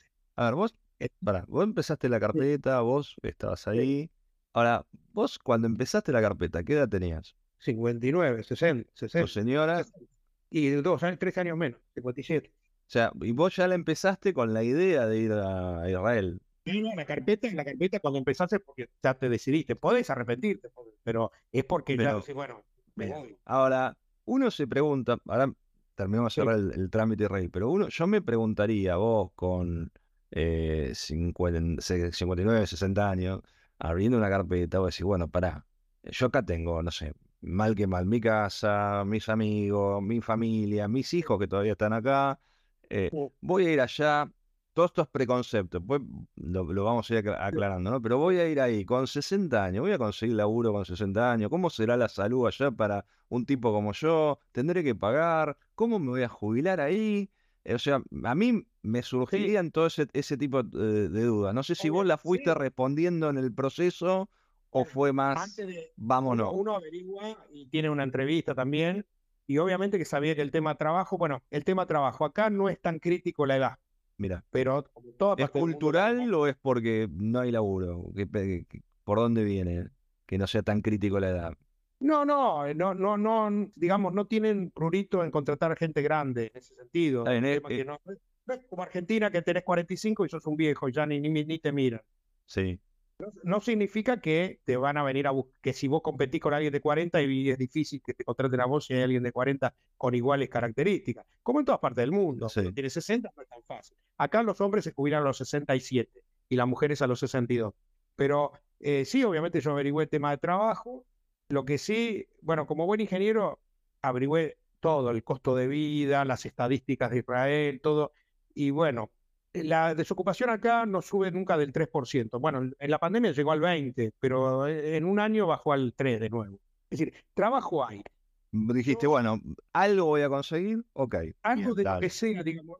Primer punto que todo el mundo te dice, trabajo hay, no pretendas llegar y que te... Decir, ningún país te está esperando. Israel no te está esperando, va, viene Eduardo, eh, te ponemos la alfombra roja. Eh, no te vos, vos lo necesitas más a ellos que yo a vos ellos les interesa que vos vengas, obviamente, pero no es que eh, ni en España ni en Italia se vengan, vengan, que, los estamos esperando. Entonces, uno tiene que decir, bueno, trabajo de lo que sea, no tengo ningún problema de trabajar de lo que sea. Ya de hecho, decir, bueno, soy ingeniero y me pongan a, educar perros. nunca tuve problemas. Ah, hay gente que es muy, ah, no, yo soy ingeniero, si no trabajo de ingeniero, no trabajo otra cosa. Yo no me voy a ensuciar los dedos y se me van a caer, que se me caen los anillos. No, yo no tengo problema en ese sentido. Entonces, eh, obviamente la perspectiva era trabajar algo de ingeniero. Mi contra es justamente, yo me dediqué a agroindustria y acá en Israel no existe porque no hay soja, no hay, hay muy pocas vacas, hay muy poco, no hay biodiesel, hay algo de petróleo, eh, pocas de refinería y el resto mucha industria química y biotecnología y uno aparte se va quedando en alguna parte tecnológica que en el, paso de los años uno no se actualiza todo y tampoco tiene cómo, ¿no? Entonces no era una cosa fácil, pero de algo iba a De algo, vos sabés que de algo ibas a trabajar. Ahora, lo otro que se me, se me pasa por la cabeza es, bueno, mm, salud, no sé, me tengo que atender, estoy en un país.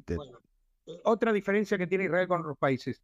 Israel tiene una ayuda muy importante que llama la, eh, bueno, no me sale la palabra, la adaptación, digamos, eh, cuando llegás. Vos llegás al país y te pagan durante seis meses un subsidio que te alcanza para vivir. Si vos venís con menos de 55 años, que no era el caso nuestro, o sin perros, que tampoco era el caso nuestro, esos primeros seis meses hasta te dan la vivienda, pagás muy barato, pagás quizá una habitación o un departamentito muy chiquito, y durante esos cinco, seis meses, durante cinco de esos seis meses, vos haces un curso de hebreo intensivo.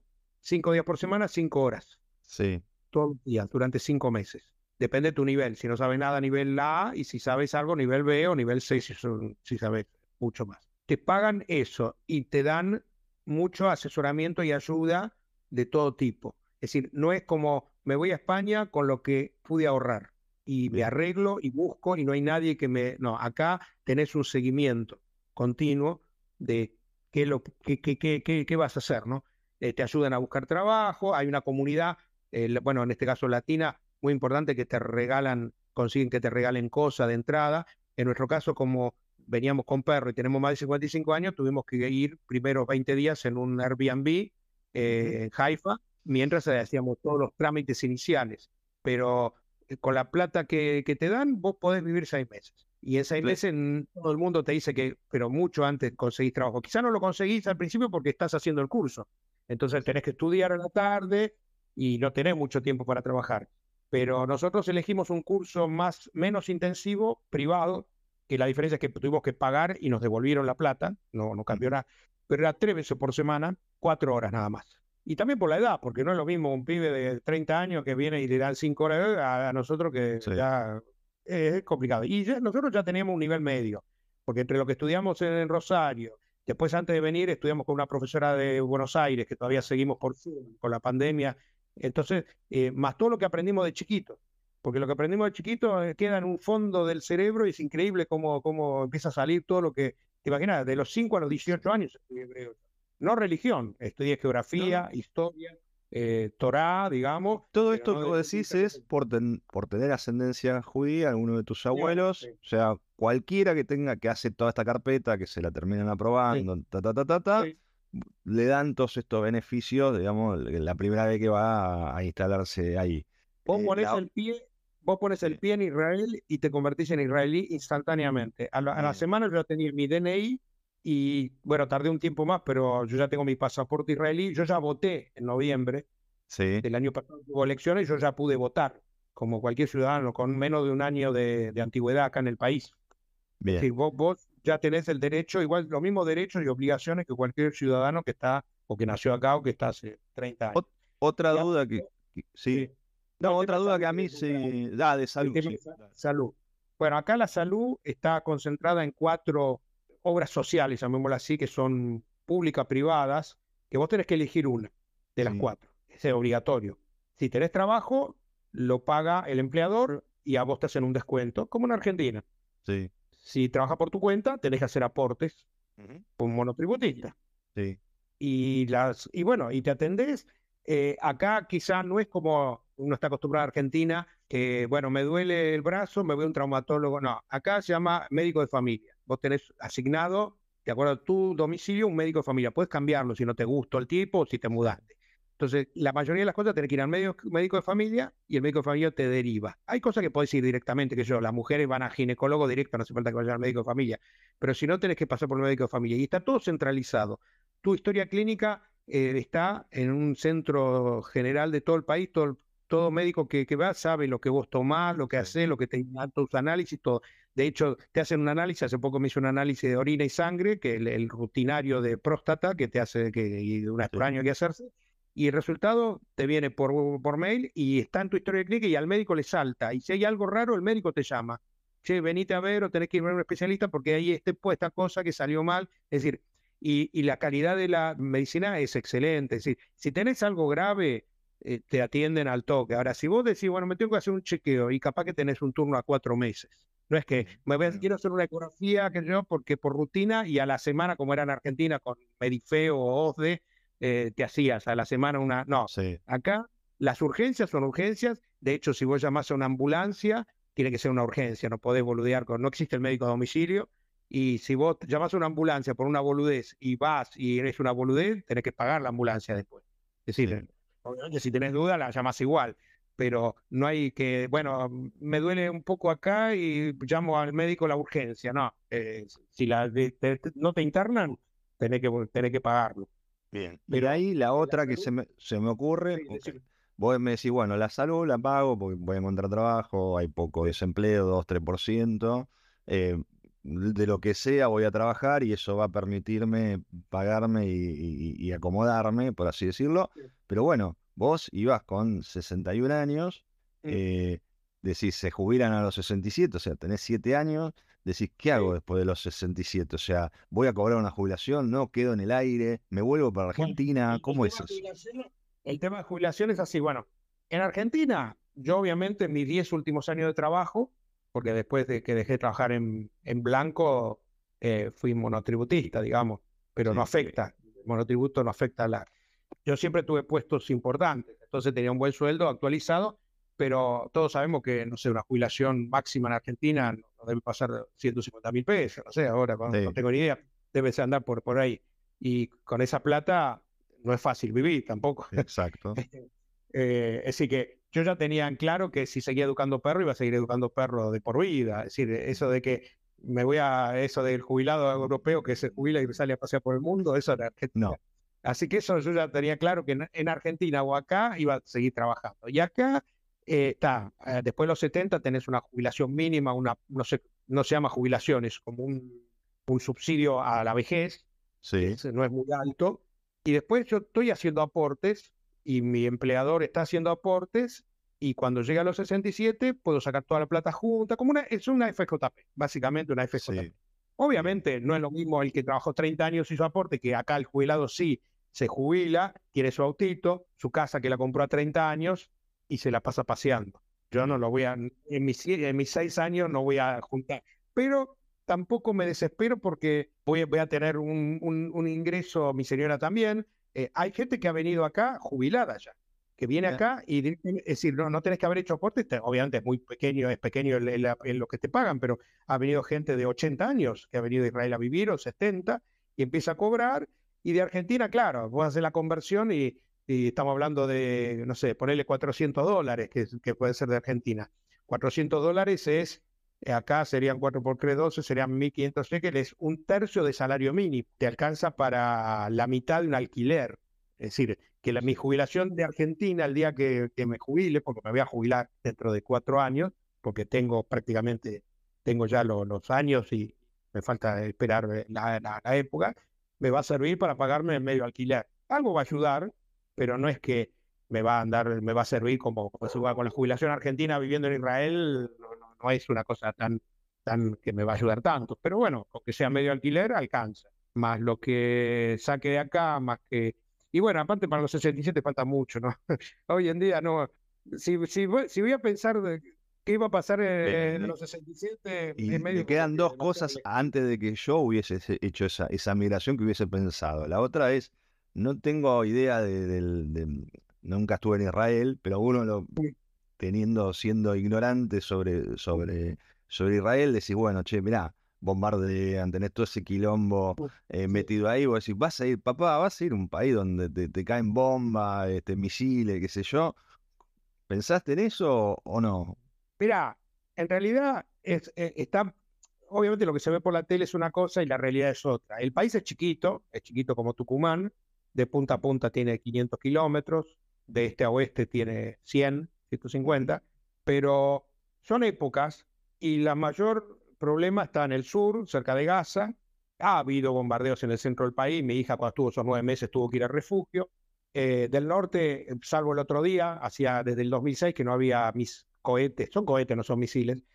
y la diferencia es que, bueno, el cohete tiran a cualquier lado, el misil apuntan a un lugar específico, ¿no? Eh, desde Líbano, que justo yo estaba paseando, así que ni, ni me enteré. Y, bueno, cayeron 4 o 5 a 40 kilómetros de mi casa. Pero lejos, que había para acá lejos, o sea, ya 40 kilómetros, decir como que este vivís en Quilmes y le cayó a San Isidro, ¿no? Pero acá la diferencia que yo siempre digo es, en todo el año pasado en Israel murieron 40 personas por atentados. Hablamos de atentados, no cohete, porque cohete no murió nadie, pero sí hay atentados cada tanto, hay eh, hijos en Rosario solo, que tiene 10 veces menos habitantes que Israel, porque Israel tiene 10 millones y Rosario tiene 1, uno, murieron 300 personas en, es decir, 300 contra 40 en, un, en el mismo año con 10 veces menos población. Y otra cosa que yo digo que algunos se ríen, digo, acá nos defiende la policía, la policía de frontera, que sería la gendarmería, el Shin Bet, que sería el FBI, y el Mossad, que sería la CIA para tener una idea. La parte internacional, el FBI, la parte local y la policía local, obviamente. Y yo comparo y, yo me siento acá protegido, porque acá yo voy por la calle y, no existe el, el, el, delito, el delito prácticamente diario, no, no, no hay... Yo voy, con el, yo voy con el celular porque uso Google Maps, obviamente, para, porque no conozco tanto. Eh, todos los chicos van con los celulares jugando en la calle nunca te vas a dar vuelta, la gente usa la mochila como hay que usar en la espalda, nadie se le ocurre que alguien te va a arrancar una mochila. Puede haber, obviamente, cada tanto algún caso de... Pero el tema inseguridad, acá te olvidas. No es un tema. O sea, puede haber, como en todos lados, uno no está exento, pero la frecuencia de eso es recontra mil baja. Y, y, los cohetes, todo eso sí, puede haber, pero a mi hijo la semana pasada le robaron un celular en la en la puerta de la casa en Rosario. Y menos mal que le dijeron dame el celular y se lo dio y no hizo nada. Pero ayer mataron a una mujer porque le quiso robar la cartera y un nene de 14 años le pegó un tiro por la espalda. Es decir, esas cosas no existen. Entonces, una vez, claro, uno ve, lo, acaban de matar a una mujer con sus dos hijas en un auto en Cisjordania, una zona complicada para andar, aunque es Israel, pero es complicada. Hay que tener ciertas precauciones, pero no es que acá vivimos en guerra permanente y están cayendo cohetes todos los días y yo, por ejemplo, te puedo mostrar, a ver si tengo. yo puedo, Va a ser en audio, pero me lo, vería yo. ves eh, este, esta habitación, sí. que no lo tenía en el otro departamento, yo me mudé, ves cómo es la, la puerta, esta es una habitación que es un refugio. Ah, mira. Acá no tengo medio de, de depósito ahora, pero se ve, se ve reforzado, sí. Ahí la ventana, esta ventana, eh, ahí esta ventana se abre y tiene eh, todo blindado. Y las paredes, todas las paredes, ¿ves? mira el ancho de la pared. Sí. Todas las paredes son eh, reforzadas con, con acero. Es decir, que si hubiera una alarma, que ese es otro tema, yo tengo en el celular un sistema de alarma que si va a caer algo acá, me suena y yo camino tres metros y me encierro en la habitación. Bien. Y aparte otra, cosa, Israel tiene lo que se llama la cúpula de hierro, que es el sistema que cualquier cohete que viene evalúa dónde va a caer, en un descampado que caiga, porque cada vez que yo lo intercepto me sale 20 mil dólares. Va a caer en un, en un lugar poblado, lo intercepto. Y tiene una efectividad del 90%, 95%. Es decir, que eh, en el año 2021 hubo 4.500 cohetes en Gaza, básicamente en la zona de Gaza en el sur, algunos cayeron en Hubo ocho muertos en esos 20 días. Algunos, hasta eran mismos musulmanes árabes, porque el cohete cae donde cae, no discrimina. Pero bueno, hubo ocho muertos. Bueno, en esos 20 días en Rosario hubo 30 muertos. Está, clarísimo. Y la otra, al momento de tomar la decisión de decir, bueno, me voy, vos estás dejando a tus hijos. No sé si tenés nietos o, por ahí van a buscar algo, pero bueno. Yo, una cosa que no dije que es importante, yo perdí toda esperanza de que Argentina cambie en el resto de mi vida. Sí. Que con toda la furia, yo digo, bueno, si tengo mucha suerte, podré vivir 90 años, con mucha mm. suerte. Sí. Tengo 60, me falta un tercio.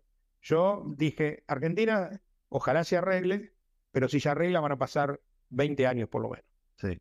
Y dentro de 20 años ya se me fue la vida, digamos, mm. estar en silla de ruido con bastón. Sí.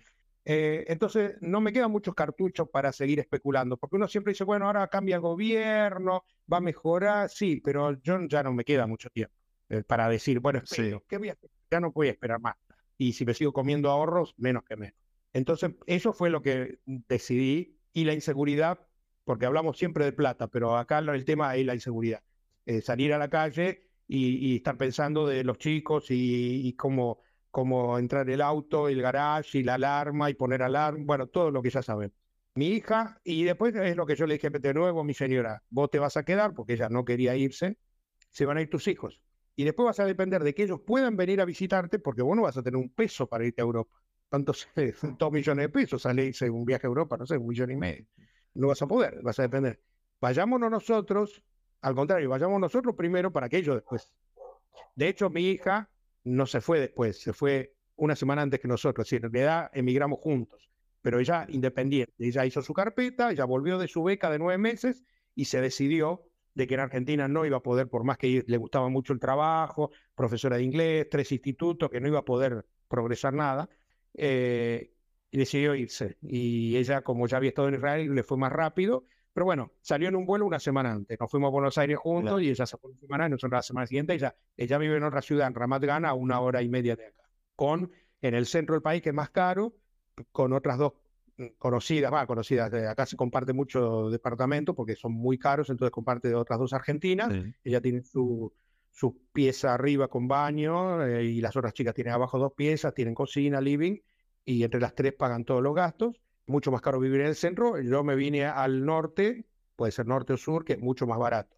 De entrada yo me vine a un departamento de 35 metros cuadrados, con dos perras y un balcón grande para las dos perras, que pagaba 600 dólares. Después de un año, que se me venció, porque acá los contratos son de un año, me vine a un departamento de 80 metros cuadrados en una ciudad un poquito más alejada, se llama Kiriatata, el otro era Kiryat Bialik, son, son como los eh, ciudades satélites de Haifa, ¿no? Están alrededor de 10 kilómetros. Y bueno, este departamento tiene dos baños, vestidor, tres dormitorios, uno de refugio, em, estacionamiento eh, privado, lavadero. Ah.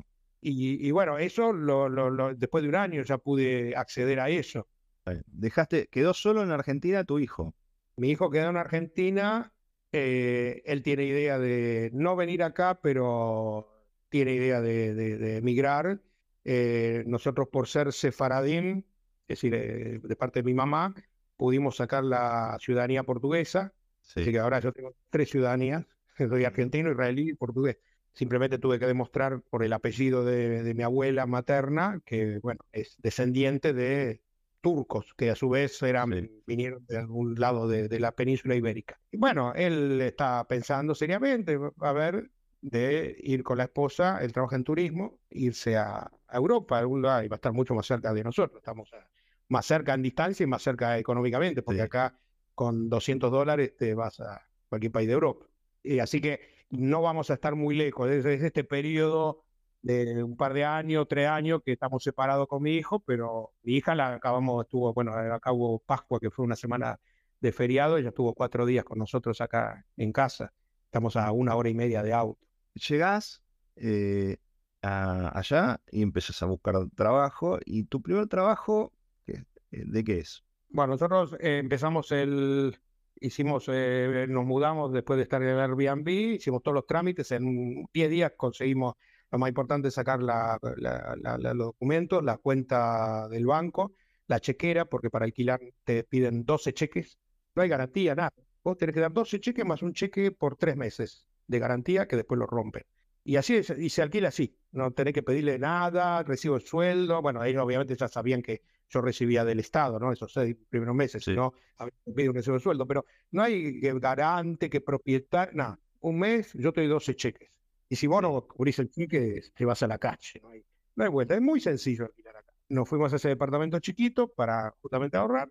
Y como no empezaba el curso de hebreo rápido y teníamos tres días libres completos, más tres días, mediodía, cuando íbamos a empezar el curso, empezamos a buscar trabajo eh, hay grupos de WhatsApp acá, de todos latinos, eh, argentinos la mayoría, que ofrecen distintas circunstancias. Y bueno, conectamos con un matrimonio argentino que hace 20 años acá, que tiene una pyme de limpieza de edificios.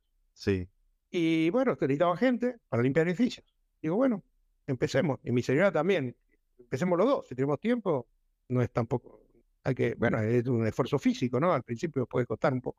Es limpieza de edificio, digamos, escaleras, lobbies, eh, no, no dentro de los departamentos. Mi señora enseguida, ella, en, en, Rosario y en San había cuidado chicos a domicilio, algunos, entonces hizo un currículum así, y justo a dos cuadras de casa había un jardín de infantes. Y llegó el currículum y tuvo una entrevista en hebreo, algo, ya manejaba bastante de hebreo, y le dijeron, bueno, si querés puede empezar mañana como ayudante de jardín de infantes. Y ella, la verdad que siempre ella es óptica, pero toda la vida quiso ser maestra jardinera. Mira. No se le dio porque, bueno, tenía el, mandato familiar de la óptica, pero ella toda la vida es fanática de los bebés, los chicos, eh, es como que le cayó el anillo al dedo. Y yo eh, empecé en la empresa de limpieza esta, ya igual el primer día, el hombre este, un hombre ya de setenta y pico de años, con la esposa, él trabajó toda su vida solo limpiando edificios hasta que llegó un punto de que por temas de salud y de edad decidió armar una pyme con empleados porque él ya no podía, no le daba el cuero físicamente. Entonces tiene 10 empleados. Me dijo que ellos estaban buscando un supervisor, que por el momento yo no podía ser supervisor porque tenía ocupada tres mañanas, porque tenía el curso, pero una vez que yo terminara el curso, que la idea era quedarme como supervisor. Sí. Bueno, no hay problema. Empecé y empecé a limpiar edificios. Con eso, y lo que mi señora trabajaba también part-time, los dos, pudimos ahorrar toda la plata que nos dio el Estado, esos seis meses, prácticamente. Porque yo me vine a Israel con tres mil dólares. Es decir, yo vendí mi auto, mi Duster 2014, por siete mil dólares, cuando antes de irme. Sí. De esos siete mil me vine con tres mil porque el resto era pagar deudas, pagar cosas, el viaje, traer las perras. El pasaje es gratis, Israel te trae gratis, pero tenés que pagar exceso de equipaje porque te dan tres, tres bultos por persona, eran seis, yo traje 13 bultos, obviamente, uno trae varias cosas, y, las perras hay que pagarlas, el pasaje y todo el trámite de las perras, bueno, la cosa es que yo vine con tres mil dólares en el bolsillo, no es que me vine con... Obviamente, yo tengo en venta mi casa en San Pedro hace cinco años, y no la puedo vender y bajé tres veces el precio. Si yo, hubiera venido con, no sé, 50 mil dólares, hubiera sido quizá distinto, pero bueno, vine con lo que había. Y bueno, empecé a trabajar de eso y cuando terminamos el curso de hebreo ya empecé a trabajar de supervisor. Sigo limpiando a veces porque para incrementar un poco el, sueldo, porque bueno, obviamente gané, me dieron más sueldo, pero yo puedo algunos, un día por semana también limpiar eso me incrementa el sueldo, digamos que me paga la jubilación, con ese día que yo trabajo me estoy pagando lo que me descuentan de jubilación. Y mi señora ahora va a cambiar de jardín, consiguió un jardín que tiene un horario más flexible, más, más, más estable, porque es muy, muy, muy complicado el horario que tiene en este jardín, y tiene un día libre y trabaja menos horas y va a ganar un poco más de plata. La cosa que entre los dos, trabajando así en un jardín infante y limpiando edificios, nos mudamos de 35 metros cuadrados a 80, que es donde pagamos de 2.200 shekels a 3.500 el alquiler, y hace un mes me compré un cero kilómetro en cuotas. Lo vi, lo vi en, tus redes sociales, un, eh, eh, es decir, Renault. el poder adquisitivo eh, funciona. Todo vale, valía dos o tres veces más caro que en Argentina, pero los sueldos mínimos, el sueldo mínimo es diez veces más.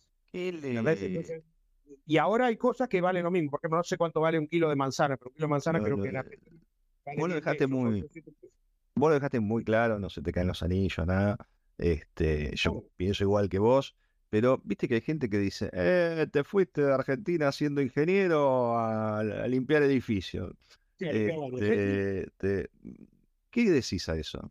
Primero que en Israel les importa tres velines, por decirlo así elegante, de qué trabajas vos. Ese, ese, ese, ese mito en Argentina, ¿qué sos? Ah, soy abogado, y te estás muriendo de hambre. Acá no les importa. Acá es consumismo puro, obviamente, esto es eh, Estados, Unidos, Estados, Unidos, en chiquito. Acá ahora cada cinco años, pero antes era cada dos años, te, cambian el auto, te cambian todo, tiran en la calle cosas que yo amoblé todo, todo mi, departamento con cosas regaladas. La gente cambia, llega a esta época de Pascua y tira lo viejo y compra nuevo.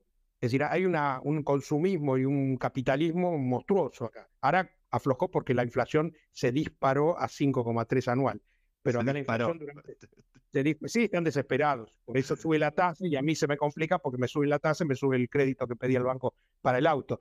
Pero acá durante 15 años o 20, la inflación va desde menos 1 a más uno y medio, 2. Fue, osciló, nunca fue más del 2%, sacando después de la pandemia todo, todo el mundo. De hecho, de la OCDE, los países de la OCDE, Israel es el que menos inflación tiene. Tiene menos inflación que España, Italia, Alemania, Estados Unidos, obviamente. Sí. Y acá están desesperados. Pero acá, qué sé yo, eh, aumentan las cosas. ¿Qué hace Israel? Bueno, Carrefour vengan a competir. Así bajan las cosas. Sube la nafta, sube el petróleo del mundo. Bueno, bajamos los impuestos. Baja la nafta. Este mes bajó la nafta por segunda vez. Después sube un poquito, después baja. Pero el Banco Central es totalmente independiente. Hay que bajar la inflación, subimos la tasa. 0,5 todos putean porque todos tienen crédito hipotecario a 30 años de sus departamentos, entonces le sube el, acá es todo que no es tasa fija, es tasa variable. Mm, sí. Pero acá casi todo el mundo de, gente que ha vivido toda la vida acá es propietaria porque es carísimo, obviamente es carísimo. Acá un departamento no baja de medio millón de dólares, es así. Eh, ha habido mucha demanda, no dan abasto a construir de la demanda. También ha llegado mucha gente de mucha plata, dicen, muchos rusos, ucranianos, pero más que nada rusos con mucha plata obviamente van a vivir al centro del país, entonces hay mucha demanda, el precio sube. Eh, pero la gente paga, yo ya a mi edad no puedo pedir un crédito a 30 años, al principio, hace muchos años, vos ponías el 10% y el 90% te lo financiaban a 30 años. Hoy en día te piden el 30% y el resto financiado, pero tenés que tener menos de 40 años. Con 60 años no, no, no te van a dar 30 años. A mí no me interesa comprar tampoco una vivienda acá porque pagan un alquiler y aunque venda mis propiedades en Argentina, no me da el cuero para, para comprar algo acá, digamos, es así, los valores acá son muy altos. Pero todo el mundo eh, prácticamente de, clase media es propietaria, no, tienen problema de, eh, de, de, así de, vivienda, hay, hay problema de que las viviendas son caras y los créditos se han encarecido por la crisis, pero eh, son los problemas de ellos. Yo, me, yo siempre digo medio joda, ustedes tienen que irse seis meses a Argentina. Sí y ver lo que realmente inflación, lo que porque acá se espantan que uh, el supermercado, no, no sabe, fui al supermercado y gente que hace 20 años vive acá que, que ni sabe lo que es eh, en los últimos 20 años de Argentina. Entonces la gente dice, eh, no, no, porque mira antes con tanta plata llenaba el changuito y ahora tengo que, bueno, pará, vos sabés lo que es, estamos curando pánico nosotros acá. Por eso yo digo, para mí eh, la situación tanto en seguridad como en económica es excelente. Una señora el otro día estaba eh, en un edificio y me decía, ¿hace cuánto estás? Un año y dos meses. Ah, qué bien. ¿Y qué te parece Israel? Le dije, espectacular. Me miró con los ojos Pues, ¿qué me estás diciendo? Me un israelí. Espectacular, digo. Pero ¿cómo? Te, con todo No, digo, ¿sabes lo que es en Argentina el tema de seguridad, el tema de inflación? Y se quedó mirando, claro, no entiende, no entiende, no le cabe la cabeza. Bien. Y ya que por ahí por tu señora puedes llegar a conocer, ¿cómo es el tema em, educación? ¿Es una educación privada, paga? ¿Es una educación primaria y secundaria, jardín primaria y secundaria eh, pública? Lo que, es muy caro, lo que es muy caro acá son los jardines de infantes. Los primeros años sí son caros, sale mil dólares por mes. Es un alquiler de un departamento bueno. Claro, eso por cada pibe en los jardines de infantes que atiende mi, mi señora, que son de cero a tres años. Después la educación es pública, paga, pero pagás por año lo que pagás quizá en un mes en un jardín o menos. Es como una cooperativa, una cooperadora. Es decir, no es tanto el primario como el secundario, es, llamémoslo gratis, la educación. Hay muchos problemas. Los maestros recién consiguieron un arreglo salarial que por cuatro años dijeron que no van a joder más. Hubo paros nacionales de maestros. Los maestros ganan poco. Eh, los quilombos están, son en todo el mundo, a otro, a otro nivel. Pero existe. Acá hubo paros generales, los maestros les pagan muy poco, se quejan y, realmente no les alcanza para vivir bien. Obviamente, acá el problema eh, no es si vas a poder comer o no. Acá nadie se, muere de hambre, nadie te está pensando que va a tener que revolver de la basura o, ir a un comedor comunitario a comer. Salvo gente muy, puede haber algún indigente o gente que tiene problemas mentales, que yo. Pero bueno, ves gente en la calle pidiendo no, no ves ese tipo de... El, que es pobre, bueno, es pobre, pero vive dignamente, tiene su vivienda, alquila algo chiquito y listo, no, no tiene, no, no, no, no hay ese nivel de... Eh, eh se mide de distinta manera la pobreza. Vos vas a mirar pobreza en Israel y te vas a decir capaz 20, 30%. Pero no, no tiene nada que ver con la pobreza de Latinoamérica. Bien, bien. Eh, es, es, es increíble. Y, lo último, ¿cómo es este? No sé, vos tenés que ir a trabajar. Hay transporte público. Sí, yo uso el colectivo. Eh, acá el único problema, justamente también por eso compré el auto, el sábado es, eh, no hay colectivo interurbano por tema religioso. Los religiosos es complicado cómo se eligen acá las elecciones, todo esto, bueno, ahora hubo bastante lío, hubo cinco elecciones en cuatro años, pero bueno, eh, los ortodoxos presionan para que no haya transporte público el sábado. Hay ciudades que dentro de la ciudad hay transporte, pero no interurbano, con lo cual vos no podés pasear prácticamente si no tenés un auto. Yo tengo franco del viernes al mediodía más o menos y al sábado, ¿no? Ahora, hoy sí, porque mañana es feriado acá, entonces eh, hoy tuve de mediodía y mañana es feriado por Pascua. Pero el sábado está todo cerrado, salvo los negocios árabes o cristianos, generalmente son rusos cristianos que hay. Entonces podés ir, si tenés auto, hay supermercados abiertos, todo, pero que ahí está parado el país en ese sentido los sábados. Si tenés auto, podés circular, hay lugares que no puedes visitar porque están cerrados. El Parque Nacional está abierto, otro está cerrado, museos algunos están cerrados, otros están abiertos. Pero yo me manejo con, con el colectivo, eh, voy a la casa de, mi jefe, agarro el auto de él y bueno, pongo, me pongo a repartir gente, a, abastecer con productos de limpieza, hacer auditorías de la limpieza de que hacen ellos en distintos edificios. El trabajo siete horas por día, me queda casi toda la tarde libre, todavía no me puse, pero voy a empezar con un argentino que es más fácil a educarle a un perro, pero mi idea es ahora después de las vacaciones que me tomo la semana que viene, una semana, empezar a promocionarme y empezar a trabajar con perros, porque eso la hora se paga, se puede llegar a pagar eh, cinco o seis veces más que la hora que cobro yo con este trabajo. No para reemplazar, sino para hacer un extra, digamos, con tener un par de perros por día podés aumentar bastante el ingreso. Eh, igualmente con el tema trabajo, yo tuve entrevistas de ingeniería, tuve un par de entrevistas, una bastante extensa que al final no se dio porque, bueno, una planta nueva de amoníaco que buscaban a alguien para supervisar todo el montaje de la planta. Y yo nunca trabajé en eso, eh, montaje eléctrico, montaje mecánico, yo trabajé en puesta en marcha de plantas. y me tenía que mudar al sur, en el desierto, eso no era problema. Pero no era mi experiencia, entonces al final no salió. Y por ahora, trabajando estas siete horas, eh, yo tengo un sueldo de 20% más del sueldo mínimo, mi señora tiene un sueldo mínimo más o menos, y bueno, con eso serían 2,1, 2,3 sueldos mínimos. Eh, podemos pagar la cuota del auto, podemos irnos de vacaciones, podemos ahorrar, bueno, ahora con la cuota del auto ya no puedo ahorrar, pero si no hubiera comprado el auto, yo podía ahorrar un pasaje a Argentina por mes o cada mes y medio. Es decir, te cambia totalmente la perspectiva. En Argentina era si llegas a fin de mes. Primero era, mientras tenía trabajo, era si me iba de vacaciones o no me iba de vacaciones. Esa era mi preocupación cuando tenía trabajo. Cuando dejé de tener trabajo, ya la preocupación era, ¿llego a fin de mes o no llego a fin de mes? ¿O la tarjeta está que explota o no? Acá no tenés ese problema, pero tenés que asumir que tenés que trabajar de lo que haya y podés cambiar de trabajo las veces que quieras, no, no, es tan problemático. El que no trabaja es porque no quiera. Hay gente que no, o se le caen los anillos y dice, no, no puedo. Yo tengo 61 y, y hoy acabo de limpiar un edificio de nueve pisos. Tres horas estuve. Y después fui a otro edificio, estuve una hora y media más, porque hoy me tocaba, porque hay una persona de vacaciones, otro que está enfermo, y bueno, ha hecho reemplazo, tengo que hacer. Y no tengo problema. Eh, lo hago, me pagan y, punto. Ahora, si yo digo, no, aparte te digo, tengo 30 años de, fábrica.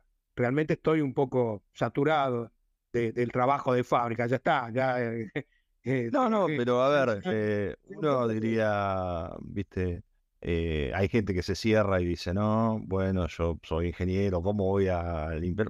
sin embargo, nada, te remangaste, vas, y en un año, en un año y medio, no sé cuánto estás ya ahí, en un año y dos meses, digamos, vos ya estás instalado en un buen departamento, este, con, pagando un auto, ahorrando un puchito, si querés te puedes ir un poquito a algún lado de vacaciones, o sea y solo es un año y dos meses, o sea que tuviste la adaptación, encontrar, o sea, no es que tenés 10 años de, residencia, entonces es increíble y esto, digamos, yo teniendo la ascendencia, ¿no? Pero digo, no necesitaría tampoco, no es que, bueno, necesitan profesionales, no, eh, vos estás haciendo un trabajo que no se requiere un profesional, este, con lo cual cualquiera que, hoy podría ser obrero o lo que fuese, tendría un estándar de vida muy, muy bueno este, en poco tiempo.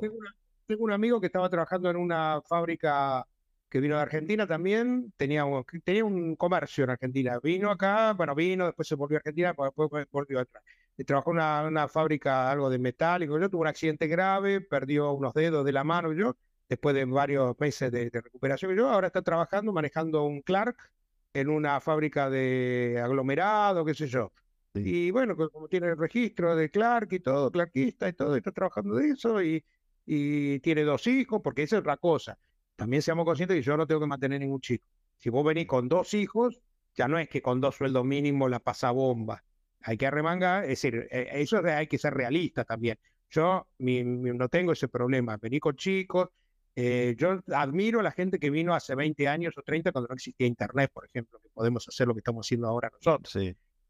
Eh, ahora yo salgo a la calle, Google Maps y ya llego a cualquier parte de Israel. En esa época no había nada, no había WhatsApp, eran cartas a mano. Mi vieja se escribía con mis tías que vivían acá en ladino, porque como eran de sefaradí, se escribían en ladino y yo recibía carta cada tres meses una carta. Y para llamar por teléfono era larga distancia, operadora. Es decir, la gente que se vino acá hace 20, 30 años realmente es admirable porque ahora es todo fácil. Yo con mi hijo, una vez por semana, hacemos un Zoom con mi señora mi hijo, mi, mi, nuera, charlamos como si estuviéramos nosotros dos acá tomando un café. No es lo mismo, obviamente, no, no, no hay contacto físico, pero es mucho más fácil. Cuando yo quiero, es un, tomar una decisión, yo, si, yo porque quiero conocer Israel, porque en un año y medio no conocí nada, porque no tenía vehículo, prácticamente yo no Jerusalén me estuve un día, pero yo podría decir estas vacaciones, me compro un pasaje de avión y me voy a Argentina y vuelvo.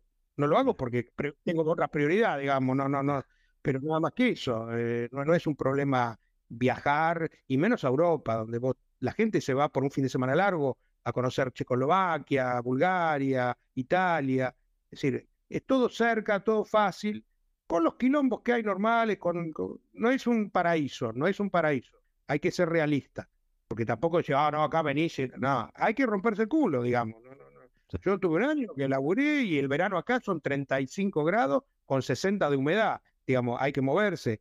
Que yo siempre pongo el meme de, viste, ¿dónde está el piloto? El, piloto que le cae el chorro de agua. Sí, porque es así. Acá el verano, que va a empezar ahora, no cae una gota en siete meses. En siete meses no cae una gota de lluvia. Y de los siete meses, cinco tenés mínima 28, máxima hasta 38. Pero el problema, acá cerca del mar, estoy a 10 kilómetros del mar, del Mediterráneo, tenés una humedad que es terrible mucho peor que la humedad de Rosario. Y verá que la de Rosario es alta comparada con Buenos Aires. Y bueno, y de a poco te acostumbras. El invierno es una joda, acá a 7 grados la mínima, la gente se enfoncha para que una noche. Eh, lo mismo los viajes. Bueno, me voy el sábado salgo a Ailat, cinco horas de viaje. Me voy a la punta, punta sur de Israel, en cinco horas. Yo en la Argentina viajé mucho en auto, me recorrí toda la Argentina eh, varias veces con mi Renault 4, mi Renault 21, mi Duster, que fui cambiando. Hay un amor por Renault ahí, ¿eh? Sí, y ahora me compré el Renault, sí. Y el Renault 4 está, lo tiene mi hijo en Rosario. Eh, que no sé si me lo voy a poder traer, es difícil porque paga mucho impuesto, no sé. Estoy viendo, capaz que me lo traigo, pero es difícil, mucha plata. Y allá eran tres días para llegar a El Chaltén o a Ushuaia. Acá son cinco horas, como ir a Mar del Plata, te cruzaste el país. Bien, así que la verdad que, este, Eduardo, espectacular en eh, todo toda la historia, a tu edad, que te hayas animado, que hayas tenido la mentalidad que tuviste, de decir, bueno, vamos, le damos para adelante, hago lo que tenga que hacer para cambiar cómo venía la inercia en tu vida, ¿no? Yo, me doy cuenta que es difícil, porque yo tampoco, salvo en el 2001, es salir de tu zona de confort. Hay gente que tiene 60 años, pero tiene un trabajo y sobrevive, más o menos zafa. Se está quemando sus ahorros, pero tiene un trabajo, se está por jubilar y más o menos la va manejando. El problema es cuando llega a un punto donde sí, de no retorno. Sí, no, ¿qué, voy a hacer? ¿Me voy a comer la casa? ¿Me voy a comer el departamento? Cuando tenga los 65 me jubilo, ya no tengo más plata y voy a vivir de una jubilación. Es decir, eh, no es fácil, yo entiendo mucha gente de mi edad que yo digo, no, tenés que probar, irte, y tampoco es lo mismo irse, venirse a Israel, donde te ayuda el país, te ayuda. Yo tengo ahora una ayuda de alquiler durante cinco años me pagan 200 dólares el primer año, 150 el segundo, 100 el tercero, 50 el cuarto, es decir, una ayuda de alquiler, no pago tanto impuesto a la ganancia durante los primeros cinco años, es decir, tiene un montón de beneficios para el, para el inmigrante, ellos fomentan eso. Si vos vas a España, chao, sos un español y aguacátela. Y el sueldo mínimo en español es 1.000 euros, no es 1.500 dólares como acá, eh, es más bajo. Pero es difícil, vos tenés una empresa en, en Argentina, te va para la mierda, te estás por fundir, pero tenés una empresa. ¿Cómo haces para dejar todo eso? Sí. Es distinto. Por eso, eh, cada historia es muy personal. Yo, más que nada, cuando hablo, hablaba con jóvenes, digo, bueno, los jóvenes no tienen tanta historia, es más fácil para un joven tomar una decisión con chicos chiquitos. Venirse con adolescentes es difícil, los adolescentes sufren horrores, emigrar a cualquier país, porque obviamente la adolescencia, los amigos. Yo, nosotros somos bastante, eh, el hecho de habernos ido siempre de ciudad en ciudad, Buenos Aires, San Pedro, Rosario, Córdoba, ha hecho que nuestros amigos están desperdigados por toda la Argentina y por el mundo. Entonces, no somos de gente, viste, que nos reunimos los sábados a comer un asado, no somos de ese tipo de gente que no puede estar sin el asado el domingo con los amigos, porque no los hemos tenido, los tenemos por, por WhatsApp, por reuniones cada una vez por año. Entonces, y somos medio ermitaños en ese sentido, pero la, la, vida nos hizo así, como se dice, transhumantes o, o medio beduinos que vamos de un lado al otro. Entonces, tenemos amigos en cada ciudad pero no es que los vemos continuamente. Hay gente que dice, no, yo si no, el sábado a la tarde no me junto con mis amigos a jugar al fútbol, no me puedo, no, me puedo ir a Argentina porque no puedo irme de, mi partidito del sábado a la tarde, ¿viste? Bueno, hay gente que y es respetable, ¿viste? Pero por eso cada historia es muy particular, no, no, es, no, no se puede... No, eh, no, pero en, tu caso, la verdad que con todos los condimentos que, hablamos, muy buena y, cómo fue, se fue dando la... Y tampoco esto es un juicio de valor, es tu historia, no, no es no es este, eh, simplemente es conocer, fue conocerte, ver, ver que, por qué tomaste la decisión, cómo te va a ir un poco, este, y, que transmitas tu experiencia. Así que para mí fue un, como ya cerrando, porque estamos pasadísimos de horario, me fue espectacular conocerte, Eduardo. Así que bueno, eh, te agradezco muchísimo este tiempo espero que, sirva para alguno, que le dé un poco de ánimo para hacer, tomar algunas decisiones y que siempre se puede, siempre hay tiempo. Y hay lo más importante de todo, mientras haya salud, se puede hacer todo. Eso es lo más importante.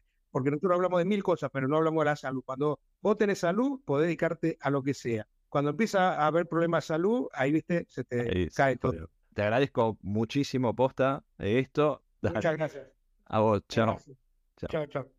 Y así pasó Eduardo Pulver si te gustó esta historia, no dejes de compartirla, recomendarla, escuchar otros episodios. Y por qué no, mandarme algún mensajito privado a mi Instagram, que seguro te voy a contestar. Nos vemos.